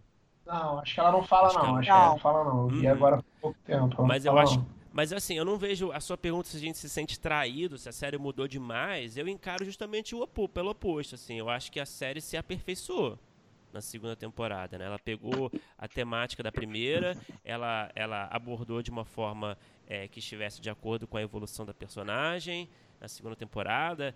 E a segunda temporada eu acho, assim, só para responder a pergunta qual que eu prefiro, né? Obviamente acho que todo mundo prefere a segunda temporada aqui, mas eu acho que a segunda é muito mais focada, né? Em termos de Sim. humor, em termos de existenciais, em termos de relação de personagens, naquela né? primeira, aquele primeiro uhum. episódio do jantar, por exemplo. Meu, né? ah, esse, esse, episódio queria eu ter escrito, gente. Se algum dia eu conseguir escrever alguma coisa perto desse episódio, me considerarei uma roteirista muito bem sucedida, esse entendeu? Episódio, assim, eu, eu, esse episódio eu acho que é o melhor. Eu chutaria que é meu favorito também. É um episódio, ah. assim, estruturalmente, né? Ele, ele estabelece tudo que vai acontecer na temporada, basicamente, né? Talvez é. seja até meio de mão beijada demais pra gente, né? Pra quem, é, talvez, não sei se o Felipe se sente traído aí também, né? Mas, é, nossa, e, e... Só por essa sua provocação, Bruno, de resto... E, e, tematicamente, né? Eu acho que a segunda temporada, tematicamente, né? Foca nessa coisa da, da religião, né? De, porra, de uma forma brilhante, né? Que eu acho que eu, assim, eu não lembro de ter visto nada, nenhuma série assim de uma dramédia que focasse num tema assim, explorasse esse tema ao longo de uma temporada de uma forma tão original, assim, enfim.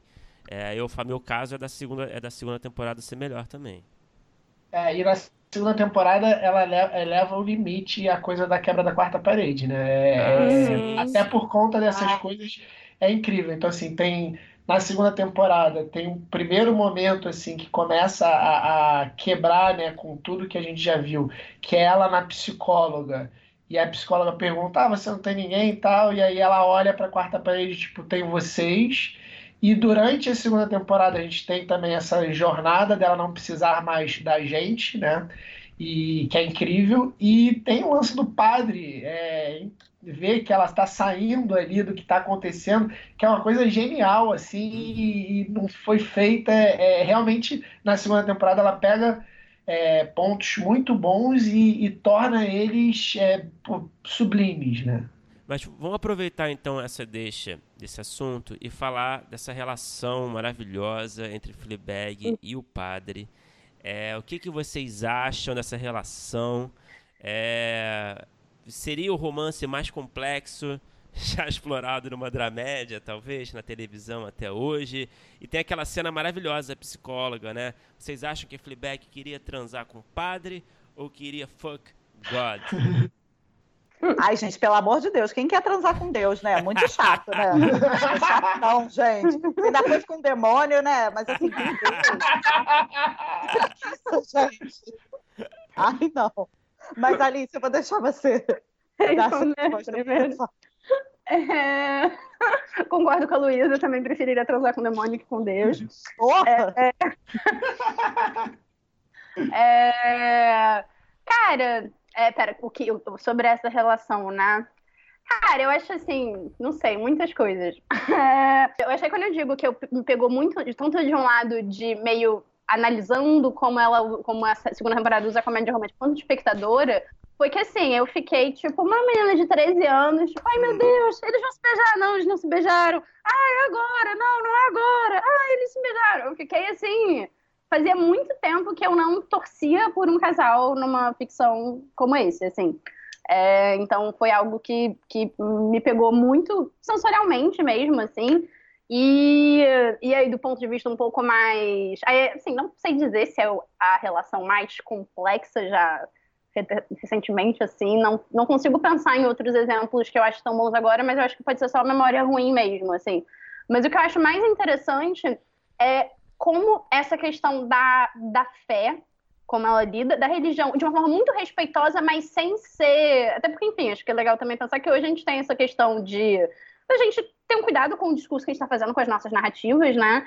E há muito quem questiona já, ah, é que é chato, politicamente correto, etc, etc. Mas assim, uma coisa não impede a outra. Você pode fazer uma dramédia sobre luto falando de religião e você não ser desrespeitoso com a religião que você está falando, né? E eu acho que ela faz e de uma forma debochada, mas ainda respeitosa, assim. E aí eu acho que a evolução dessa relação é muito legal, porque assim, de certa forma, é óbvio no sentido de que assim, tá, você tá afim de um padre. O que você faz? Você vai na igreja em que ele trabalha, uhum. né? Aí você vai conversar com ele, ele vai te indicar a Bíblia para ler. Aí você vai lê a Bíblia. E eu acho maravilhoso que no episódio seguinte começa com ela lendo a Bíblia, tomando um banho de espuma. Ela lendo, ela, ela olha assim, horrorizada. Ela lendo a Bíblia como se fosse uma. Isso, como se fosse uma novela, né? Um romance. Romance erótico. É, assim, e aí eu acho muito legal como aí, aí eles vão, ela vai experimentar a roupa dele pro casamento, como se fosse uma cena de comédia romântica de escolhendo qual é a roupa com que você vai sair. É assim, então eu acho muito bom que é tipo, faz muito sentido tudo que tá acontecendo ali, nesse sentido de progressão, assim, não é nada fantástico. É meio que o que você faria se você quisesse pegar um padre mesmo, assim. Mas muito nessas situações de comédia romântica, e muito ele se divertindo e se dando bem, assim. É, e aí eu acho que é aí que constrói, enfim, os atores têm uma química muito grande também. Mas, mas enfim, eu acho que é um pouco isso que que, que me fascina, talvez, nessa relação deles na segunda temporada.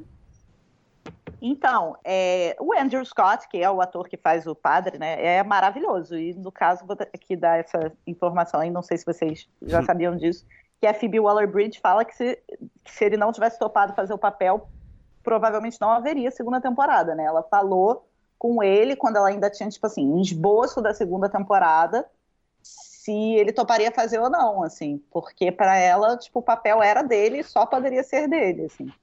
Entendo, né? Porque desde os tempos de Moriarty, quando ele fazia em Sherlock, eu já ficava é. assim, Gente, padre Gato, Padre Gato. Esse rapaz, entendeu? Meu Deus do céu, esse homem.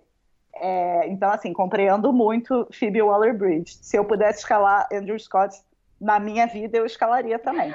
É, Dito isso, eu acho que a atuação dele é incrível e eu acho que eu super entendo a escolha porque ele é um ator que consegue botar muita nuance nas coisas que ele faz, assim, muita sutileza. Eu detesto o padre. Eu detesto o padre. eu amo o padre como personagem. Eu acho incrível. Eu acho essa história da segunda temporada fantástica, assim. Mas como homem, eu queria matá-lo, no caso. é... Ah, eu acho ele muito homem bagunça, assim, sabe? Ai, estou muito confuso, não sei se é Deus, não sei se é você. Ai, caguei, meu filho. Então se resolve aí e depois me liga, entendeu? Manda um oi sumida pra mim no zap, sabe? Ela foi muito paciente com ele, né? Então, cara, a verdade é que eu torci muito contra essa relação. Tanto a Alice torceu a favor, eu torci muito contra, porque eu acho que eu acho que ficar com o padre era muito o que ela queria, mas não o que ela precisava, sabe? Uhum. E eu acho muito interessante. Eu acho que do tipo. Porque o padre tem mil questões, né, gente? Ele é um homem perdidíssimo, né? Não sabe nem a hora que tá com fome, entendeu? Então, é o que eu acho muito interessante, porque ao mesmo tempo que ele é. Essa dualidade eu acho fantástica, assim. Ao mesmo tempo que ele é um guia muito bom, assim, você vê que ele faz o trabalho dele, tipo, de uma forma muito competente e que ele tenta ser essa pessoa para ela e em muitos momentos ele é bem sucedido em ser essa pessoa para ela, esse, esse guia e uhum. tal. Na vida dele, Jeová, é sabe? gente como a é gente. tipo quando você olha e pensa, meu Deus do céu, o meu terapeuta é maluco, sabe? Uhum. É isso.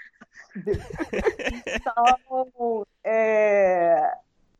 então eu acho, eu acho que eu, eu não gosto dele por isso, assim, que eu acho que ele acaba caindo, acho que sem querer, sabe? Acho que não é uma coisa que ele faz de propósito, acho que ele não é, tipo, um filho da puta, entendeu? Tipo, ah, vou sacanear essa mulher. Mas eu acho que entra numa coisa muito, ai, meio manipuladora, assim, sabe? Tipo, ai, eu, eu te quero, mas não sei, mas estou confuso, mas será? Ai, é Deus, é você, ai, mas eu estou apaixonado, mas não sei o que eu faço com isso, sabe? E eu acho que ela tá justamente meio que saindo disso, sabe? E para mim, eu acho que ficar com aquele cara por mais que do tipo ela estivesse apaixonada por ele, ia ser tipo voltar para esse tsunami, sabe? Então eu acho quando ele falou assim, ai, quando ela vira para ele e fala It's God, isn't it? Eu falei, ai, ainda bem, vai, vai. entendeu? Ai, tá tarde já para padre estar tá na rua, entendeu? é... Porque eu acho que ele é uma espécie de reflexo dela, assim, é, não é à toa que eles se apaixonam, né? É... Mas eu acho que ele é um, um reflexo do que já passou, entendeu? É... E não de para onde ela está caminhando, sabe? E eu acho que ele atrapalha, por mais que exista esse lado muito romântico e muito subjetivo e muito bonito, sabe? E assim, realmente, quem não quer dar para Andrew Scott, eu entendo. É... Mas eu acho que como, tipo, jornada dela e como, enfim, amadurecimento e como o que é saudável para ela, tipo, nada disso é esse cara, sabe? É, mas ao mesmo tempo ela tava se apaixonando ali, de fato, né, de um, pela primeira vez, talvez de verdade, né? Ela tava settled down quase, né? iria settle down com esse cara se ele tivesse interessado. Não, isso também não, não seria uma forma de enxergar uma, um progresso em vez de um retrocesso, só?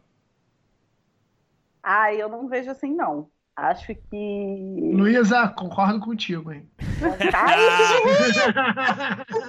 Segunda vez. Eu acho, eu acho, que ele é um cara do passado, assim, entende? Do passado dela, sabe? Hum. É, eu acho lindo que ela, que ela não fica com ninguém no final, sabe? Eu acho que era muito relevante que isso acontecesse. Porque, assim, ainda que eu entendo essa diferença da relação romântica e tal, não sei o quê, mas ela tá a todo momento com algum cara, sabe? Ela tá sempre com alguém, sabe? E no final, ela se bastar, sabe? É. Uhum. Eu acho isso incrível, sabe? Uhum. Eu, se fosse amiga dela, já teria ido nessa igreja, dar na cara desse homem e falar assim: deixa minha amiga em paz, entendeu? Resolva as suas questões, depois você conversa, sabe? Não, eu concordo muito, e até quando eu, quando eu fiz aquela provocação sobre não muda muito o gênero e tal, eu acho que também é, é, não ficar com ele no final é, fala muito contra a minha provocação. É, não, não é sobre isso, não é uma, uma série que na primeira temporada era uma série de luto e que virou uma comédia romântica e que ela uhum. vai se encontrar com o amor. Não. É, podia até ser que, de repente, o amor simbolizasse. É, ela só conseguiu encontrar o amor porque ela estava completa, mas eu acho que seria mais fraco. Eu acho que da forma como terminou e, e, e também a jornada que, que ela precisou ter, é, completa melhor a série, termina melhor a série, fecha melhor a série, com eles não ficando juntos. No final, ela encontra o amor próprio. Uhum. É. Ai, amei. Gente, mas é sério, do, tipo, porque parece, parece um, um, um, clichê, mas a verdade é que não é, sabe? Do tipo, a gente fala, ai, nossa, e aí no final ela se ama. E aí, do tipo assim, ai, nossa, né? Como já vimos isso antes? Já vimos isso antes muitas vezes?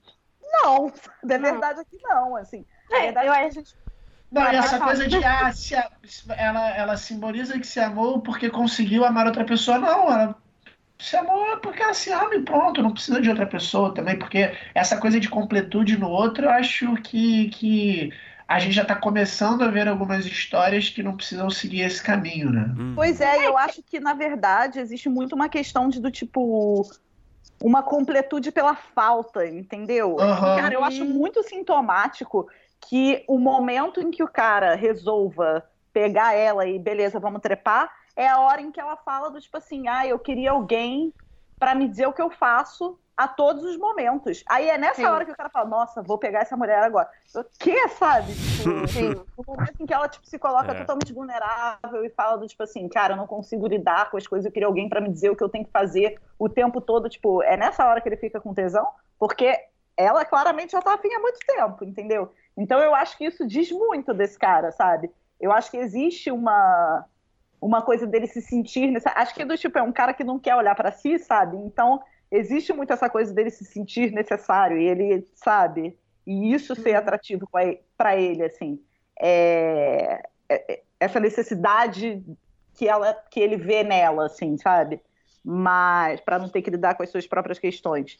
Mas eu não, para mim isso não é saudável, entendeu? E assim, eu acho que a gente fala muito dessa questão do como temas recorrentes na atualidade, assim, do alto amor e, e da não necessidade de um de um amor romântico para você ser feliz e para você estar bem e para você é, se gostar, mas a verdade é que na maioria das obras, do tipo, quando existe essa, esse tipo de envolvimento romântico e, enfim, existe essa possibilidade, a maioria das obras continua caminhando para ai, montar casais e fazer a, o final feliz da pessoa é sempre com outra pessoa, Sim, sabe? Total. Então, acho isso interessante, Sim. sabe? Bastante. Não. E eu acho que é isso que você falou do amor romântico, que eu acho muito foda nessa temporada, que eu acho que ela assume esses códigos de comédia romântica, para falar, para questionar o amor romântico até o fim, assim. E aí eu acho isso muito foda. Enfim, várias cenas, mas citando três que eu lembro, é quando ela tá conversando com ele. E aí ela fala: ah, você não acha esse negócio de celibato difícil? E ele fala, cara, celibato é mais fácil do que muitas relações românticas. Uhum. É... E quando, que ela já citou, no casamento, que a irmã dela fala para ela que você é a única pessoa pela qual eu correria para o aeroporto, que é um clichê de comédia romântica, de relações amorosas, né? Você chegar correndo no aeroporto atrás de alguém. Eu tava com medo, eu tava com medo que ia rolar uma cena dessa logo depois, quando eu tava assistindo. Ai, meu Deus do céu. Fiquei nervoso. Pode confiar na Phoebe. e, e essa parada do final, que eu acho que é o amor próprio, eu acho que é, é isso, é um pouco a resolução dela com essas duas mortes que ela carrega, assim, que quando tem o flashback do enterro da mãe, tem uma cena lindíssima que ela fala pra amiga, que né, no, no, momento ainda está viva, e aí fala, cara, não sei o que eu faço com todo o amor que eu sinto por ela. E a amiga fala, não, coloca esse amor em mim e tal. Tipo, ela meio então passa aquilo para ela e meio materializa esse amor, assim, né? E depois, como sabemos, a amiga morre. E aí eu acho que aí no final, ela ir com essa estátua é meio esse amor próprio, esse amor dessas, dessas relações, que é uma mãe, que é uma amiga, que, que é o amor que ela carrega para seguir a vida dela, né? E faz uhum. todo sentido do arco de que tá ali, e é isso. Acho que a gente pode falar de. Pode trabalhar com, com, com códigos de comédia romântica e falar de amor e falar de relacionamentos, enfim tem o pai dela se casa, e também é um casamento super interessante. É, a irmã dela vai correndo atrás do cara, que é o cara que ela é apaixonada, e ela tem aquela resolução, assim. Então, é são várias formas, várias formas de amor, né? O que eu acho muito interessante nessa, nessa coisa da irmã, porque do tipo assim, ao mesmo tempo que é um clichê de comédia romântica, não é um clichê para essa personagem, né? Porque é uma coisa totalmente fora do que se espera que essa personagem vai fazer, sabe? Ela é uma pessoa que nunca tem roubo nenhum, né? Ela é zero uhum. impulsiva. É. é. uma das principais diferenças dela com a irmã, um dos principais pontos de embate, Sim. que ela é sempre muito correta uhum. e certa e tudo ali na sua medida, e a irmã, tipo assim, ah, se joga nas coisas e tal. E então eu acho muito interessante porque, tipo assim, é isso, né? Uma coisa que a gente vê acontecer sempre, mas que eu acho muito interessante essa, essa repaginação que ela dá, para essa personagem que é totalmente fora da caixinha para ela, assim, ela ir fazer isso, sabe? É, eu adoro o final da Claire, adoro e ela seguindo babaca, o, o, desejo dela, né? Que pra ela é tão certinha que pra ela, assim, aquilo tá fora da possibilidade. Afinal, ela era casada com aquele cara, sei lá o quê. Então, ela, nesse caso, ela ir correndo atrás do homem no aeroporto é a, a libertação daquela personagem. Exatamente. Isso é, lindo, é isso. Essa, essa ação não essa ação não precisa ser conservadora ou, enfim, nada disso. Né? Nesse contexto é lindo, é incrível. Sim, nossa, totalmente, gente. Quando ela manda o, o ex-marido dela, que era marido, né, pastar, gente, eu amo, porque aquele homem ali, né, se fosse eu, Fleabag, teria dado dois murros na cara dele, não E esse personagem é uma desgraça, né? Eu acho uma desgraça é. até pra série, vocês não acham, não? personagem o... que é, é o, o cunhado, né? Uhum. É, é, um personagem super raso. É, é, claro que ela brinca justamente com esse conceito, né? Tem gente que nasce, né? Fala até, tem até esse diálogo, na, acho que no, no último episódio, né? Tem gente que nasce babaca, né? É, mas, é, não sei, esse personagem me parece distoante um pouco do universo da série. Vocês não têm essa impressão? É... Quer falar primeiro, Alice? Não, pode falar. É porque eu ainda estou elaborando a minha resposta no caso, mas ah. vamos. Mais fácil discordar de mim do que da Water Bridge agora. Ah, sim. É, pode discordar do Bruno também. Vem Se tiver que discordar de Waller Bridge, vou discordar também. É, meu filho, vou discordar até do Papa. Esse eu discordo muito, Ah. inclusive. Várias... O de hoje? É... Oi? Papa de hoje? Ah, de todos. De todos. É, enfim. É, Eu entendo o que você diz. Eu acho ele distoante. Mas eu acho que esse é um pouco o objetivo, sabe? Eu acho que é é trazer esse cara que é meio meio outsider, assim, sabe? É, Eu vejo muito assim, assim, eu vejo ele eu entendo, assim, eu acho que ele é um personagem menos desenvolvido, mas eu também não acho que ele é um personagem tão importante assim, sabe? É, E eu entendo esse deslocamento justamente nessa, nessa questão da irmã, assim, sabe? Do tipo, é um cara que é distoante, porque é um cara que não tem nada a ver com ela, sabe? Talvez se esse personagem estivesse em outro contexto, ele teria tudo a ver. E eu acho que diz muito dessa jornada da Claire, sabe? Que esse cara não tem nada a ver com ela, sabe? E então eu acho que funciona, assim. É, eu entendo que ele funciona um pouco como uma ferramenta, assim. Uhum. Mas eu também não acho isso um problema, assim. Eu acho que ele é um personagem meio terciário. Então, não vejo isso como exatamente um problema, não. E você, Alice? É, Não, eu acho que eu concordo. Eu acho que concordo bastante com você. Eu tenho a sensação de que é um personagem que, assim, se eu visse ele escrito, eu acharia, pô, tá meio caricato, né? Mas eu vendo na série, eu acho que eu concordo, enfim, concordo isso que tem a ver com essa, com ele ser esse outsider, ele ser esse ponto um pouco a mais. E eu acho que ele ainda, é, sei lá, que eu acho que a série assim, você tem diferentes representações de masculinidade também, né? Tipo, daí, acho que na primeira temporada eu acho que ele é um contraste interessante com o namorado da da Fleabag, que é o cara todo mais mais cuidadosinho e assim, são formas de masculinidade muito diferentes. E eu acho, eu acho que tem uma. E é meio caricato, mas eu acho que assim, quando ele faz, quando ele se declara pra Claire no casamento, né, na, na última temporada, eu, eu tô cagando pra ele, mas eu vejo uma, uma Mas eu angústia dele ali. É, eu vejo assim, tem, tem ali uma coisa de uma mediocridade masculina, com todo respeito, meninas É. de, de- e dele, e dele lutando contra aquilo. É meio, é meio ele falando, cara, eu sou esse merda, mas eu não tenho como ser melhor do que esse merda, assim. E eu acho que isso é meio uma a tragédia dele, assim. E então eu acho que essa coisa caricata, mas eu acho que é. Mas eu acho que tem essas, essas nuances. E eu acho que tem uma parte também de, sei lá, tipo, um pouco de como as coisas às vezes podem continuar, sei lá, meio assim, de ficar, caralho, como é que a Claire continua com esse cara? Como é que ela não acredita que na irmã que ele que né, tentou beijar no aniversário, né? Porque você olha pro cara, é óbvio que ele ia fazer uma coisa dessas, assim. E eu acho que isso é uma camada que é soa isso meio, me- meio forçado, porque ele é essa figura, mas ao mesmo tempo é muito realista, assim, porque na vida você tem muitos caras que você olha assim, tá na cara que o cara é um lixo e ele continua conseguindo ter credibilidade das pessoas na vida pessoal, na vida profissional, etc, assim. Então eu acho que esse personagem tem meio essa função de ser o elemento que destoa e que ele consegue ficar ali até o final da segunda temporada, assim. É, de dar essa raivinha, de aí ela, quando ela quase não vai pra Finlândia por causa dele, assim. E eu acho que se fosse um personagem mais, mais talvez meio o marido da Miss Maisel, que eu acho que é que é um outro lugar dessa da mediocridade masculina, eu acho que seria, eu acho que não se encaixaria. Então acho que faz sentido ele ser mais violento nesse sentido, assim. É, eu concordo demais com você, com o que você fala na da última cena dele, né? É, da resolução dos dois, né? É, que naquela cena eu fiquei tipo assim, nossa, eu, eu entendo esse cara, eu concordo, eu continuo não concordando, eu continuo achando ele um babaca e um merda. Se estivesse na posição da eu ia falar, meu filho, sai daqui.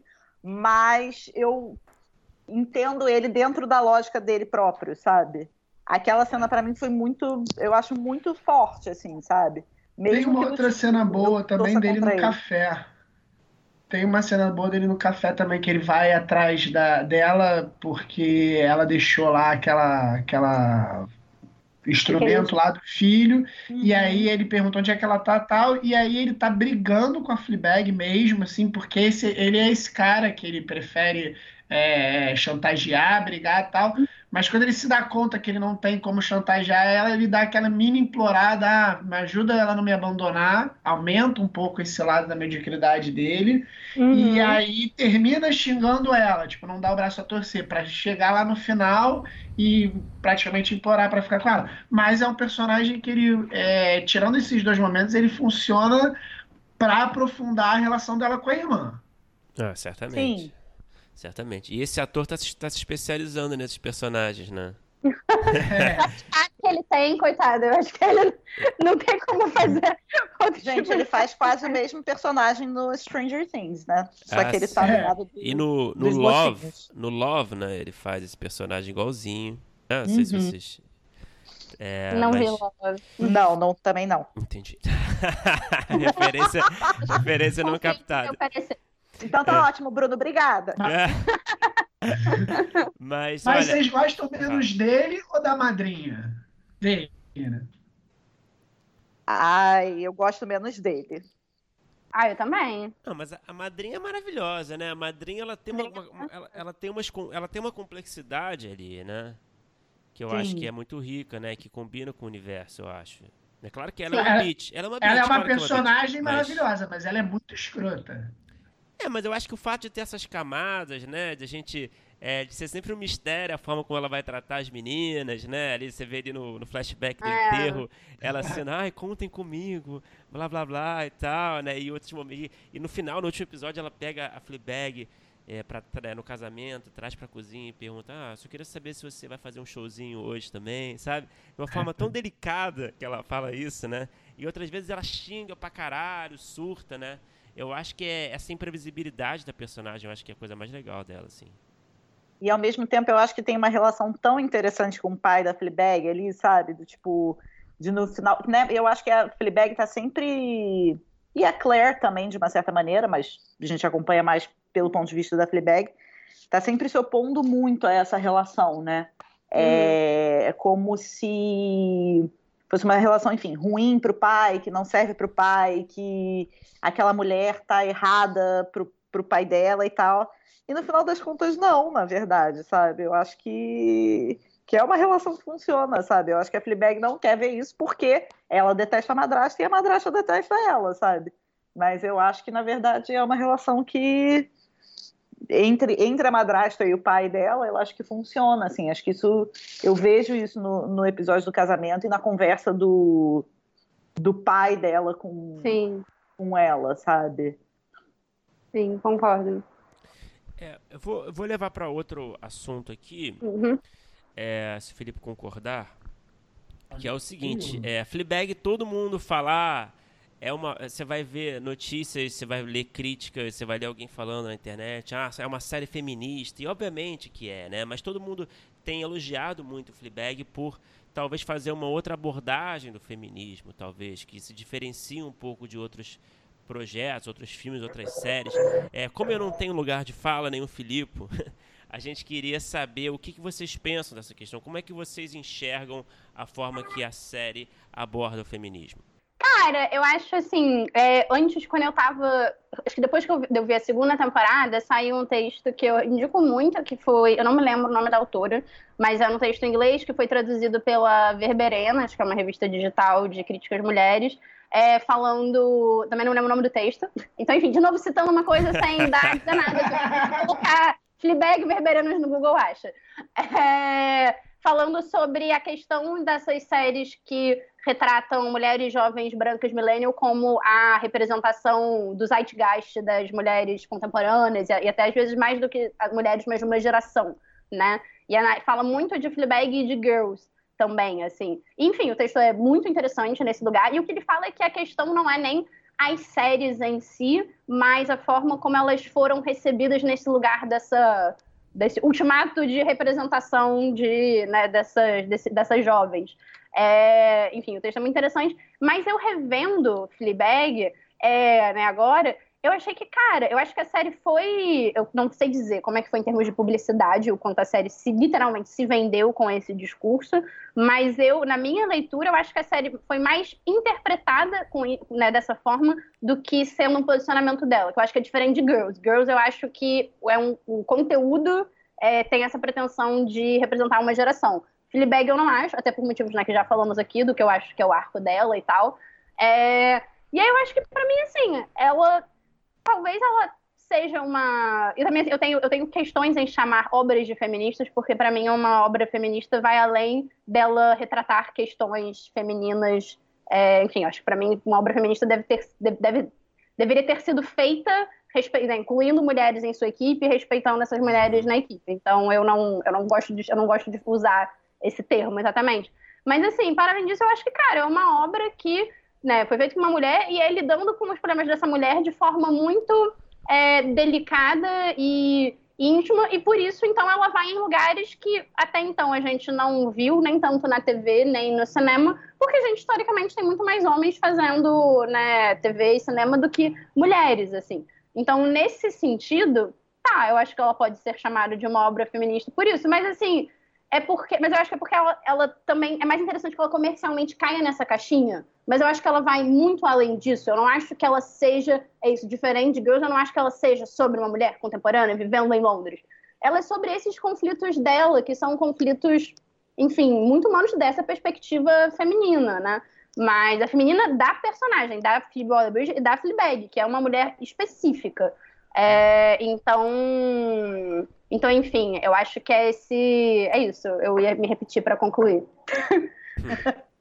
eu concordo, assino embaixo e reconheço firma de tudo que a Alice falou.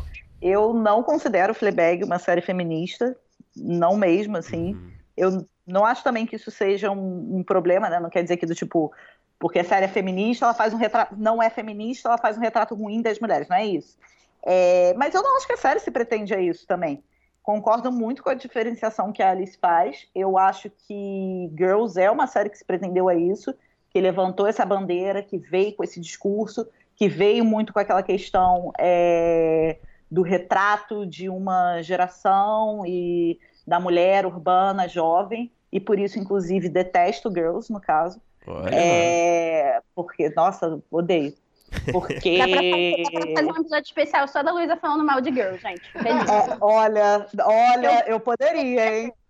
Eu poderia. Porque tem muita coisa para falar. É... Porque eu acho que, na verdade, é um retrato muito egoísta da Lena Dunham, assim, sabe? Que se pretende muito mais, tipo assim, muito mais amplo do que ele realmente é, sabe? É, assim, não me sinto representada, uhum. sabe? Por essa. E, e, por isso é um problema, porque eu acho que a série se coloca assim, nesse lugar muito pretencioso de uma certa forma e para mim não entrega. O problema não é ela se mas colocar eu, e tal. Pra, é, mim não entrega. Mas eu, é engraçado mas... você falou isso, desculpa te interromper, Luísa, mas é, é, eu acho que é uma coisa que é interessante da gente, da gente discutir. Eu queria entender melhor como é que você enxerga que o Girls trata de uma forma que você acha que é muito narcisista, talvez, é, e que o Fleabag não trata de uma forma tão narcisista. É, eu queria saber como é, qual é a diferença exata, assim. Ah, acho bastante. Assim, eu acho que a forma como a série foi vendida já leva muito isso, assim. Eu lembro muito do dos anúncios sobre girls, assim, e é claro que do tipo, né, não necessariamente isso é uma responsabilidade direta da Arena Dunham, mas eu acho que é também. Mas então, né, o nome da série é Girls, né? Tipo, Aham. Tipo, Garotas, é sobre isso que eu estou falando. Uhum. E eu acho que a Helena Dunham sempre se colocou nesse lugar, assim. Você vê entrevista dela, você vê ela falando sobre girls. Ela sempre se colocou nessa coisa de, tipo assim, a voz de uma geração, sabe? Ela assumiu uhum. muito para ela esse lugar e eu acho que toda a série é vendida e propagandeada e levanta essa bandeira, sabe? É... E falha muito, assim, em muitos aspectos. Que depois, Bruno, a gente super pode conversar sobre isso. Tá. Mas eu não acho que, porque senão eu vou ficar aqui, não vou parar de falar. Ali sabe bem, já sentamos em muitas vezes de bares em que falei muito mal de Deus. Esculachando Lena Dana. É, não exatamente. viu nem o filme do Tarantino porque ela tava lá, né? É, não vi o filme do Tarantino ainda não, mas não é por causa dela. Tá. É, no mesmo. mas realmente é menos um fator para mim. Mas, enfim, acho que Girls passa muito por essa questão problemática do feminismo branco, né? É muito alienado e alheio e que não faz recorte, enfim. E eu acho que Fleabag não, porque eu acho que Fleabag não se colocou nesse lugar e não se pretende a isso. Eu acho que Fleabag tem uma coisa muito de tipo assim, vou aqui contar a minha história da minha perspectiva, sabe? E nesse sentido eu me sinto muito mais é, eu sinto uma empatia muito maior assim com, com, com a série e a própria Phoebe Waller-Bridge e tal, porque acho que ela contou uma história particular que tem ressonância com um coletivo, sabe? E não do tipo assim, vou aqui contar. É, é, vou representar esse coletivo. Vou representar esse Uhum. coletivo, exatamente. Entendi. Tanto que assim, eu entendo o retrato de que, que Fleabag faz de um, de um feminino e de questões femininas e de é, questões ligadas a esse universo, mas eu concordo na- com a Alice no sentido de que assim é um retrato, sabe? É uma forma de ser mulher, é uma é, feminilidade, assim, dentro, dentre várias possíveis. Então, da mesma forma que eu me é, empatizo e me identifico com, com vários aspectos da, da forma de ser e agir e, e pensar da Fleabag, eu me afasto dela em vários outros, a começar que é uma série bastante britânica, bastante europeia, sabe? É uma realidade muito distante da minha, sabe? É... Mas eu acho que ela tá ciente desse lugar, sabe? Que é um retrato dentre muitos, assim. E por isso eu acho interessante, sabe? Acho que existe esse espaço possível que a série deixa para você se aproximar e se afastar dela no que te toca ou não, sabe? Que em Girls isso é muito, acho muito imposto, assim, e muito, e muito definitivo, sabe? E aí eu acho muito complicado, porque é isso, né? Você tá falando, enfim, de uma mulher branca, de classe alta, enfim. Uhum. É, No caso de, de Fleabag europeia, no caso de Girls americanas, né? Então, acho, acho que a diferença tá, tá nisso, assim, sabe? E nesse sentido, por isso mesmo, não considero uma, uma série feminista, assim, Uhum. porque acho que a Phoebe Waller-Bridge também nunca a colocou nesse, nesse lugar, assim, sabe? E, mas eu acho isso válido, porque é muito ela. Acho que é isso, é ela falando dela mesma e sobre a realidade dela. E eu acho que isso é, é mais do que suficiente, assim, né? Porque o- os homens já fizeram isso durante tanto tempo, né? Por que, que a gente não pode fazer também? Uhum.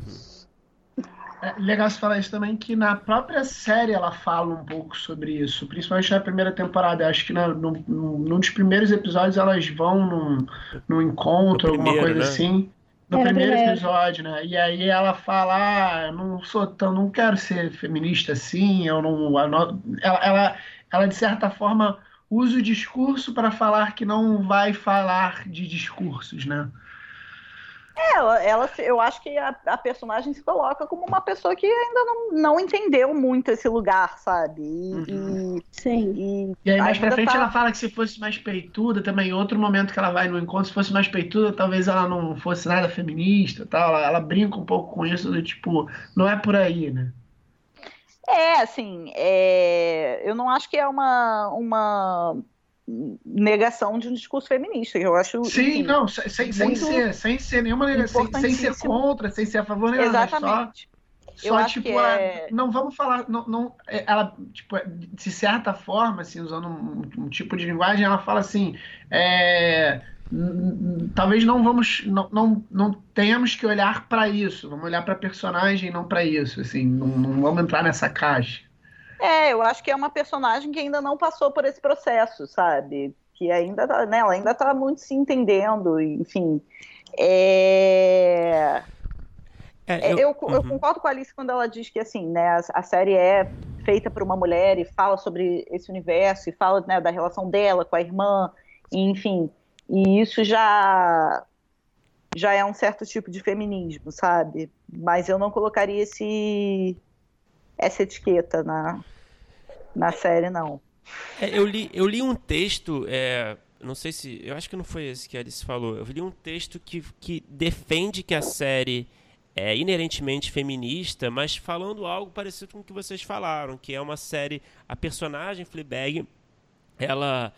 Ela não, tem, ela não tem que se adequar a nenhum tipo de regra, ela é frustrante, ela, é bagunça, ela, bagunça, ela tem uma vida bagunçada, uma vida difícil, é, ela não tem. Isso justamente por cometer muitos erros, e não ter que se adequar a nenhum padrão, né, a nenhum standard, né, isso faz com que ela é, seja inerentemente feminista. Isso que o texto diz. É uma mulher difícil que tá foda-se quais são os padrões, né? Ela, a vida dela é essa, ela faz o que ela quiser, ela comete os erros que quiser e foda-se, é isso, né? Então, acho que está dizendo a mesma coisa que vocês estão dizendo, só que está usando esse argumento para dizer que inerentemente, por conta disso, é uma personagem, é uma série feminista. É, eu acho que é uma mulher muito em, em processos, assim, sabe? Eu acho que é uma mulher em trânsito, sabe? Em todos os sentidos, inclusive nesse. Uhum. Yeah. Bom, agora para a gente ir caminhando para o final, é... eu uma pergunta antes da gente pegar o último tópico mesmo. É, todo mundo está no mesmo lugar que o melhor episódio é o primeiro da segunda temporada. Tem um episódio muito bom também que é do prêmio lá da, da, da empresa da irmã, que eu também acho muito bom, mas acho que o segundo é. O primeiro da segunda é o melhor. Vocês também acham? Então, para mim, de fato, é o, o, o primeiro da segunda temporada. Mas assim, eu vou falar de um ponto de vista muito pessoal, assim, na verdade. Não estou falando tanto assim de, de construção, narrativa e tal. Para mim é muito pessoal porque eu acho o primeiro episódio da segunda temporada um episódio de Loki. E episódios de Loki são os meus favoritos, assim. Eu gosto muito, acho, acho incríveis, sabe? Episódio da, o episódio da chuva, o episódio do elevador, o episódio em que a loja fica trancada, o episódio em que tem uma ameaça de antrax. Essa, inclusive, tem duas séries diferentes. É, é, House of Cards e The Good Fight. Inclusive, The Good Fight, é maravilhoso. Enfim. É, então, eu gosto muito desse tipo de episódio, sabe? Em que você meio que tranca pessoas no, no, mesmo ambiente, pessoas que não têm muito a ver, ou pessoas que não se gostam muito, ou pessoas que têm questões mal resolvidas entre si, e elas são obrigadas a lidar com aquilo que está posto, sabe? Elas são obrigadas a lidar umas com as outras. E o que eu acho muito sensacional nesse episódio é porque elas não estão trancadas, mas elas são o tempo, sabe? Elas estão trancadas é. por convenções sociais. Uhum. Exatamente. Acho isso fodaço, assim, sabe? Porque ao mesmo tempo que, que, é desesperador, né? Porque ao mesmo tempo que do tipo, a qualquer momento é só você levantar e ir embora, né? Você não tá de fato trancado ali fisicamente. Mas você vai fazer isso? Do tipo, você de fato vai levantar de um almoço de família no Natal, sei lá, e falar, ai, quer saber? Chega, tô indo embora.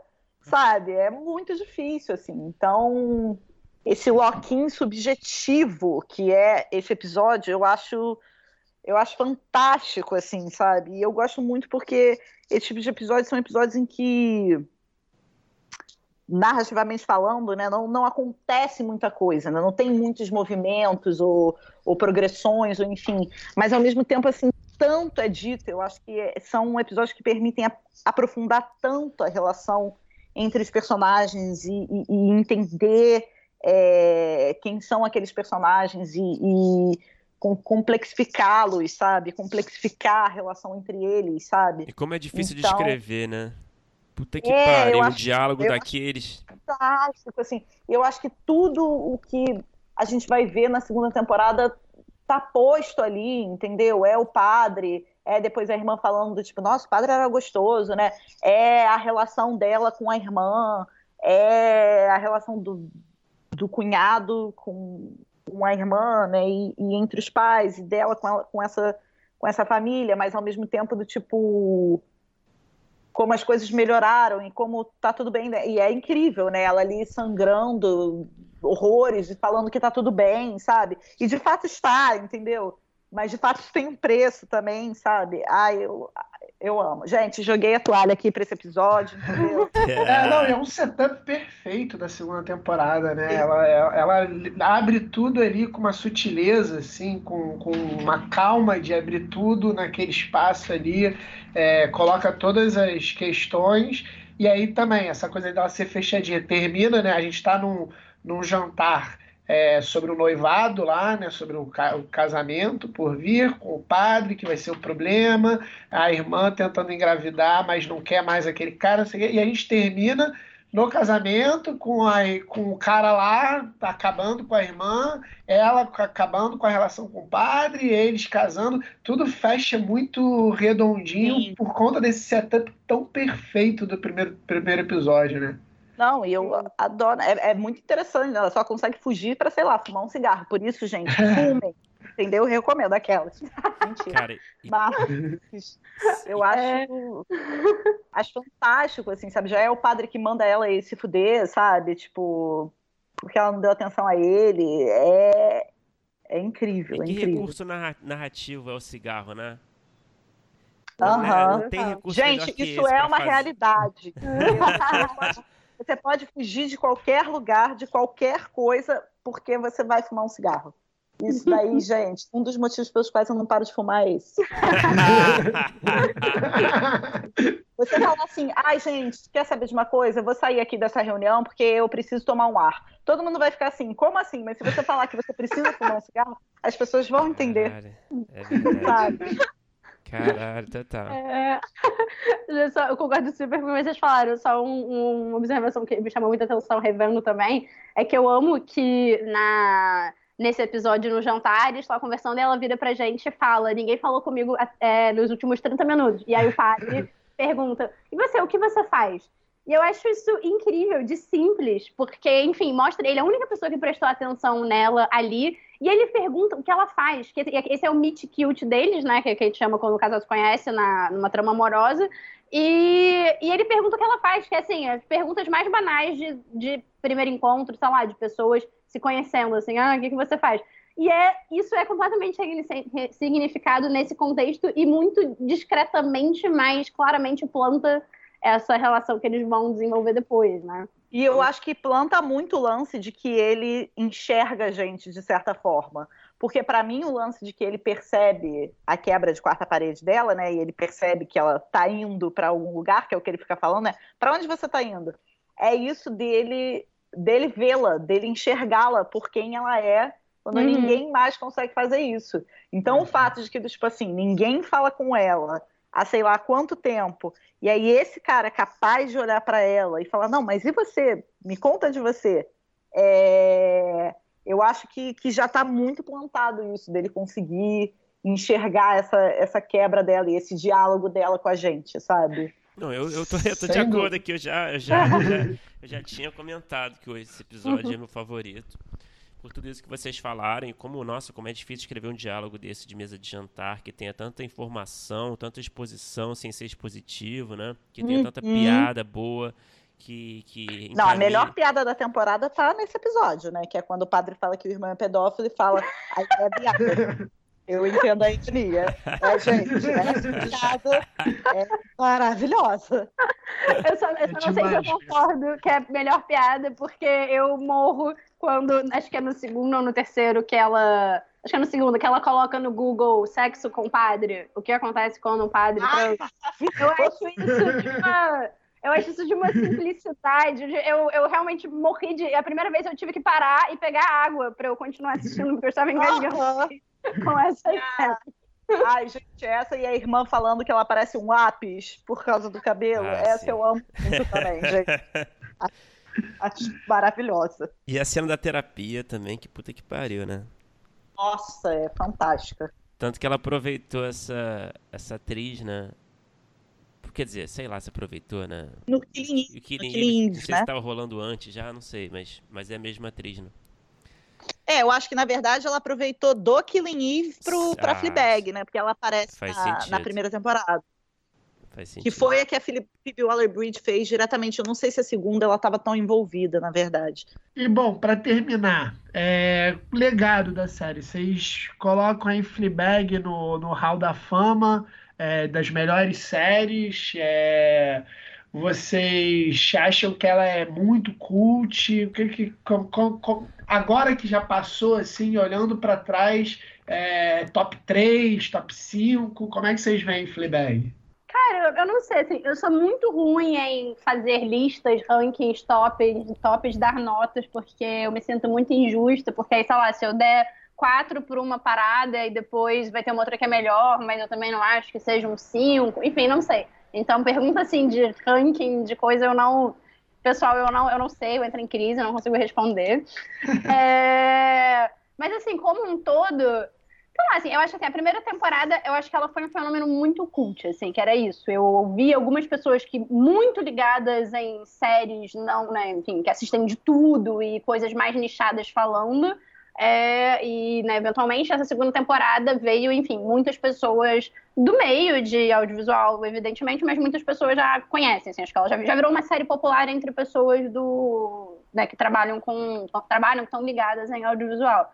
É, e aí, então, aí eu, sei lá, eu não sei prever o caminho que ela vai seguir, mas eu acho que ela é uma série que, eu acho que ela talvez, eu vejo ela por enquanto mais como um, seguindo um legado do que necessariamente deixando um legado, assim, um pouco naquilo uhum. que eu uhum. falei, de que eu acho que ela, ela é uma série feminista no sentido de que, cara, uma mulher falando das questões dela, eu acho que é a gente, quer dizer, talvez, não sei se, se essa série teria espaço hoje se não tivesse tido Girls, e se, não sei se Girls teria tido espaço se não tivesse tido Sex and the City. Então, assim, eu acho que a gente tem uma questão, é que é histórico e é isso mesmo, né, gente? A gente tem que ir abrindo espaço para falar das coisas e acho que com o tempo a gente vai conseguindo ter mais espaço para falar de. Né, eu acho que assim, não, não, não, sei, não sei se seria possível começar uma série com a mulher falando que o cara tá comendo o cu dela há uns anos atrás, assim, né? Então, uhum. eu acho que eu vejo ela no momento mais como né, filha de um legado de algumas séries contemporâneas do que necessariamente deixando um legado. Mas eu acho que também, porque acho que ela abriu muitas muitas portas, que está abrindo, acho que daqui a uns anos vamos ver é, as séries que são do legado de, de Fleabag, né? Então, nesse sentido, eu acho que sim. E eu acho que é uma série que ela, num sentido de divulgação, que às vezes a gente nunca sabe o que, que vai dar, porque, enfim, internet, as coisas podem circular pra caralho e não circular tanto. Eu acho que ela é uma série muito acessível num sentido de espectadorialidade, assim, porque eu acho que ela é, é eu, acho, eu acho que ela é fácil, eu acho que ela é divertida, eu acho que ela tá nesse gênero muito popular, que é a comédia romântica, no sentido de roupagem, assim. Então, acho que é uma série que ela, conseguindo chegar a um público maior, um público maior tendo acesso, eu acho que ela tem tudo pra. Parece, ela é curta, né? Que também é um argumento que eu sempre uso para convencer as pessoas. Eu falo, é curtinho, são seis episódios Nossa, de 4 minutos. Porque é, é o argumento mais persuasivo, eu acho. Mas, então. Mas você acha que o fato de ser curta ajuda ou atrapalha é, no sentido de do legado da série, sabe? Tipo, é... entende a minha pergunta? Entendo. Cara, eu não sei, porque eu acho, acho que é difícil de pensar, porque as séries. Porque eu acho que. eu acho que talvez agora seja um momento da TV em que é mais possível você fazer séries curtas por escolha. Como, não sei se eu tô falando besteira, eu não conheço tão a fundo assim a história da TV. Mas eu acho que. Então, assim, acho que a gente talvez conheça, não conhece tantas séries antigas, né, mais antigas, curtas, porque elas foram, né, foram literalmente canceladas, enfim, não foram adiante, então são séries mais longas. Eu acho que agora isso não é. Né, uma série ser curta não significa que ela não tenha funcionado. Uhum, é, claro. Então. Então, eu acho, então, assim, acho que talvez também só vai saber o quanto séries curtas resistem ao tempo, se isso é uma questão, daqui a pouco, né? Eu acho que nesse sentido, acho que é uma série, uma série curta muito boa e que está tendo essa, essa repercussão, eu acho que é uma coisa que talvez só, só, só seja possível de acontecer por hoje, né? Então, não sei, não sei se isso torna a, a, as marcas dela na TV menores. Uhum. Mas eu chuto que não, eu aposto que não. É, assim, eu, eu concordo com muita, com muita coisa que a Alice falou. Eu também vejo essa essa repercussão maior da série na segunda temporada. Eu acho que a primeira, a primeira temporada foi muito, muito, muito nichada. E aí eu acho que entra uma questão até mercadológica mesmo, porque na primeira temporada o Amazon Prime ainda estava chegando, aqui no Brasil estava muito incipiente ainda, né? É, o serviço tinha meio que acabado de chegar aqui.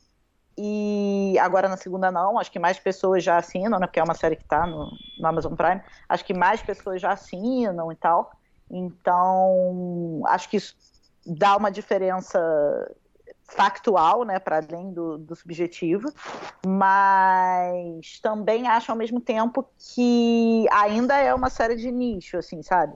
Ainda é uma série muito para pessoas que consomem muito audiovisual e, e, consomem muita TV ou que é, trabalham com isso de alguma forma, sabe?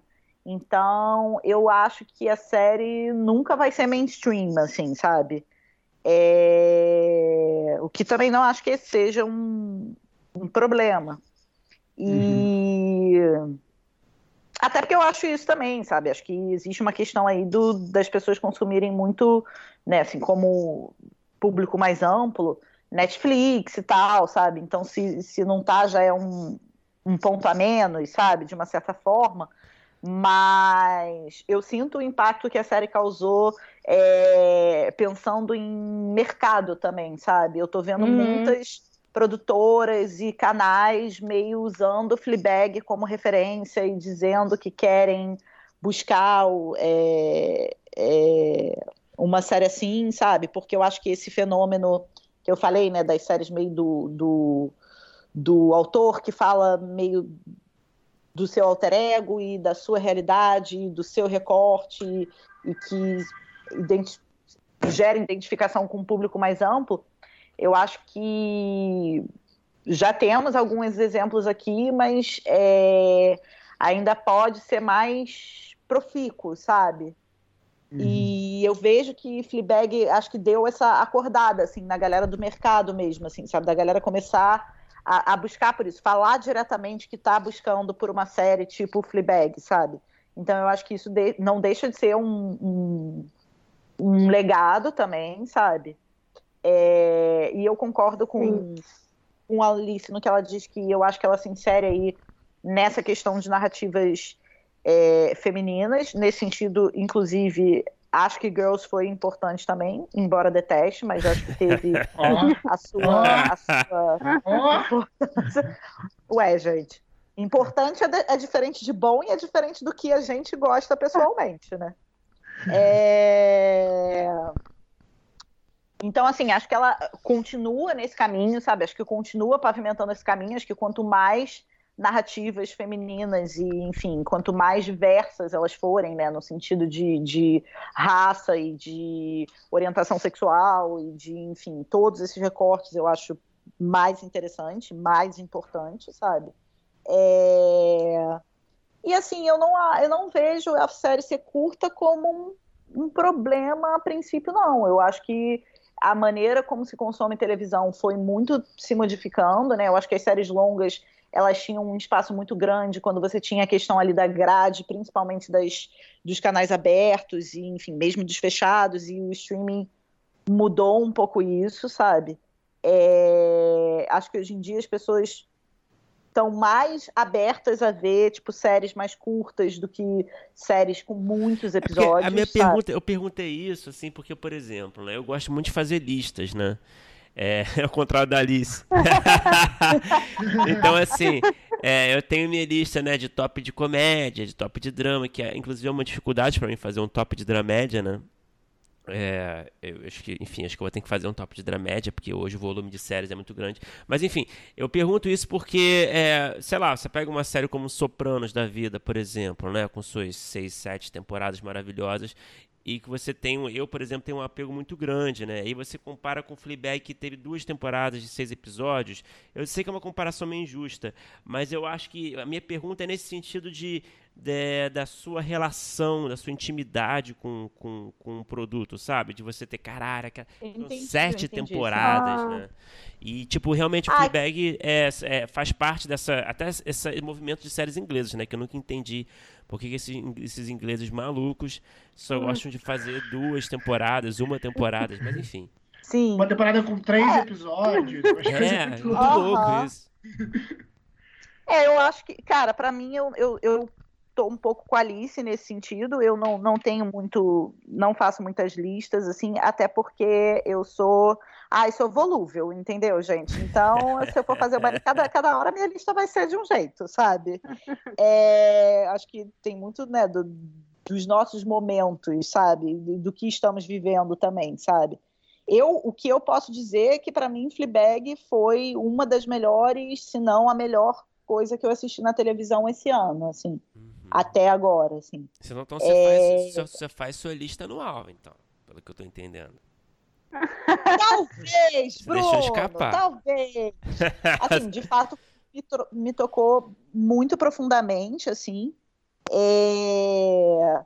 E eu também concordo, assim, sabe? Tipo, acho que a gente precisa dar um tempo até entender é, qual vai ser esse lugar. Eu acho que é uma série mais nichada do que Sopranos, por exemplo. É, não, eu acho que o que você está citando Sopranos, eu acho que tem um lugar que é afetivo, que eu acho que é isso, é de resistir ao tempo, assim, que eu acho que às vezes tem coisas novas que são incríveis, mas tem aquelas séries mais antigas que estão mais. Ah, mas essa já tem um lugar no meu, no meu coração, no meu top 10, sei lá, né? E aí eu acho que, enfim, dessa resistência de tempo. E uma coisa que eu acho muito, pensando nessa questão de quantidade de temporadas, que eu acho muito fascinante em Fleabag, é que é isso, ela é uma série muito curta em termos de quantidade de uhum. conteúdo, né? Porque uma das coisas que eu acho muito, que eu me interessei muito quando eu comecei a, a consumir, estudar mais narrativa seriada, é o tempo que eu tenho para conhecer esses personagens, né? Então uhum. você consegue desenvolver muito mais do que do que num longa, assim. Você tem mais possibilidades. Não tem longas Sim. que tem personagens mais envolvidos do que séries, enfim. É mais complexo que isso. E eu acho muito interessante como o Fleabag, mesmo sendo curta, eu acho que ela desenvolve mais do que série, muitas séries que são muito uhum. longas também, né? E aí, e aí outra parada que eu acho que essa questão do legado, que eu acho que a gente não falou que é importante, que eu acho que é do formato. Que eu acho que eu concordo também com que a, apesar de eu achar que ela pode talvez não, não ficar tão nichada com o tempo, mas acho que ela tem um nicho, mas eu acho que ela meio dá essa possibilidade, cara, tem esse jeito aqui de fazer que não é absolutamente inovador, é filho de outro jeito, né? Isso dela olhar pra câmera. Sim. Várias séries já fizeram isso, uhum. mas ela faz de um jeito específico que é propondo uma coisa nova. Acho que também a questão Sim. que a gente tá falando da unidade narrativa e tal. Então, eu acho que quando a Luiz fala isso, ah, de muitas produtoras usando isso como referência, eu acho que é nesse lugar da representação feminina, mas também num lugar de formato, que aí eu acho que é bem bem também bem, bem abridor de, de portas nesse sentido experimental, né? E eu concordo, porque assim, eu acho que o streaming ele trouxe essa ideia de que do tipo agora a gente pode fazer o número de episódios que a gente quiser e a gente pode fazer a duração dos episódios que a gente quiser. Mas eu acho que, que isso acabou sendo levado não para uma liberdade de cara, eu posso fazer um episódio de meia hora e depois um de 25 minutos, depois um de 36, mas para um lugar de, ai, vamos sempre fazer episódio de uma hora e meia, sabe? E aí acabou que, que aí acabou que isso ficou conveniado como certo, né? Entrou meio nessa ideia dos dramas de prestígio, sabe? É, então acabou que do tipo, foi uma, uma liberdade, mas no certo sentido acabou, tipo, sendo uma prisão, porque agora assim, só vale se tiver uma hora e vinte de episódio, sabe? Porque, ai, essa ideia de que, ai, não, porque as séries de TV são como um grande filme que eu não aguento mais, gente. Eu, sinceramente, vou me jogar pela janela a próxima vez que eu ouvir alguém falando isso. É... E aí eu acho que é muito, muito interessante nesse sentido, sabe? Quebrar um pouco essa ideia de que, do tipo, as coisas precisam ser muito longas e, e muito e se esgarçarem muito para serem boas, sabe? E não precisam, é isso. Fleabag conta, tipo, uma história, tipo, com uma porrada de, de seis horas. Em seis horas você acaba a série e é uma porrada e é uma narrativa muito profunda, muito complexa, que não precisa de mais tempo do que isso. Qual, qual é o, a sua opinião, Filipe, sobre o legado Bom, eu acabei de ver a série uma, duas horas antes da gente ter esse papo. então acho que eu preciso de um, um, distanciamento, como falaram aí. Eu, eu curti muito a série, eu acho que eu sou um cara que gosta de listas, assim como você, Bruno.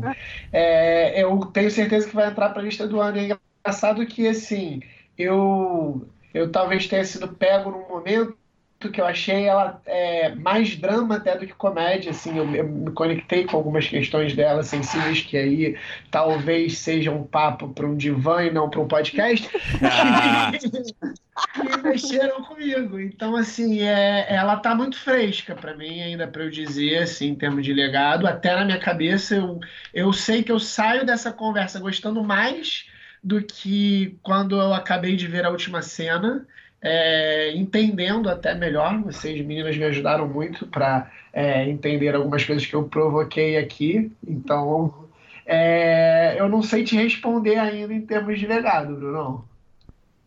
Não, você responder, tá. Foi. A gente. Eu acho que foi satisfatório. Foi satisfatório. Mas é, não, mas é isso, eu concordo com você. Eu, enfim, eu sempre concordo com vocês. Vocês são muito sensatas. Vocês são muito sensatas. A gente devia ter chamado alguém que, era, que fosse menos Pronto. sensato. Somos aquelas. eu acho que é isso. Eu preciso, eu preciso realmente começar. Eu preciso tentar encaixar essas dramédias nas minhas listas, assim, porque realmente eu sou meio caretão nessa coisa da lista pelo gênero, sabe? Pelo formato. Uhum. É, eu tenho que ter uma lista de reality, uma lista de drama.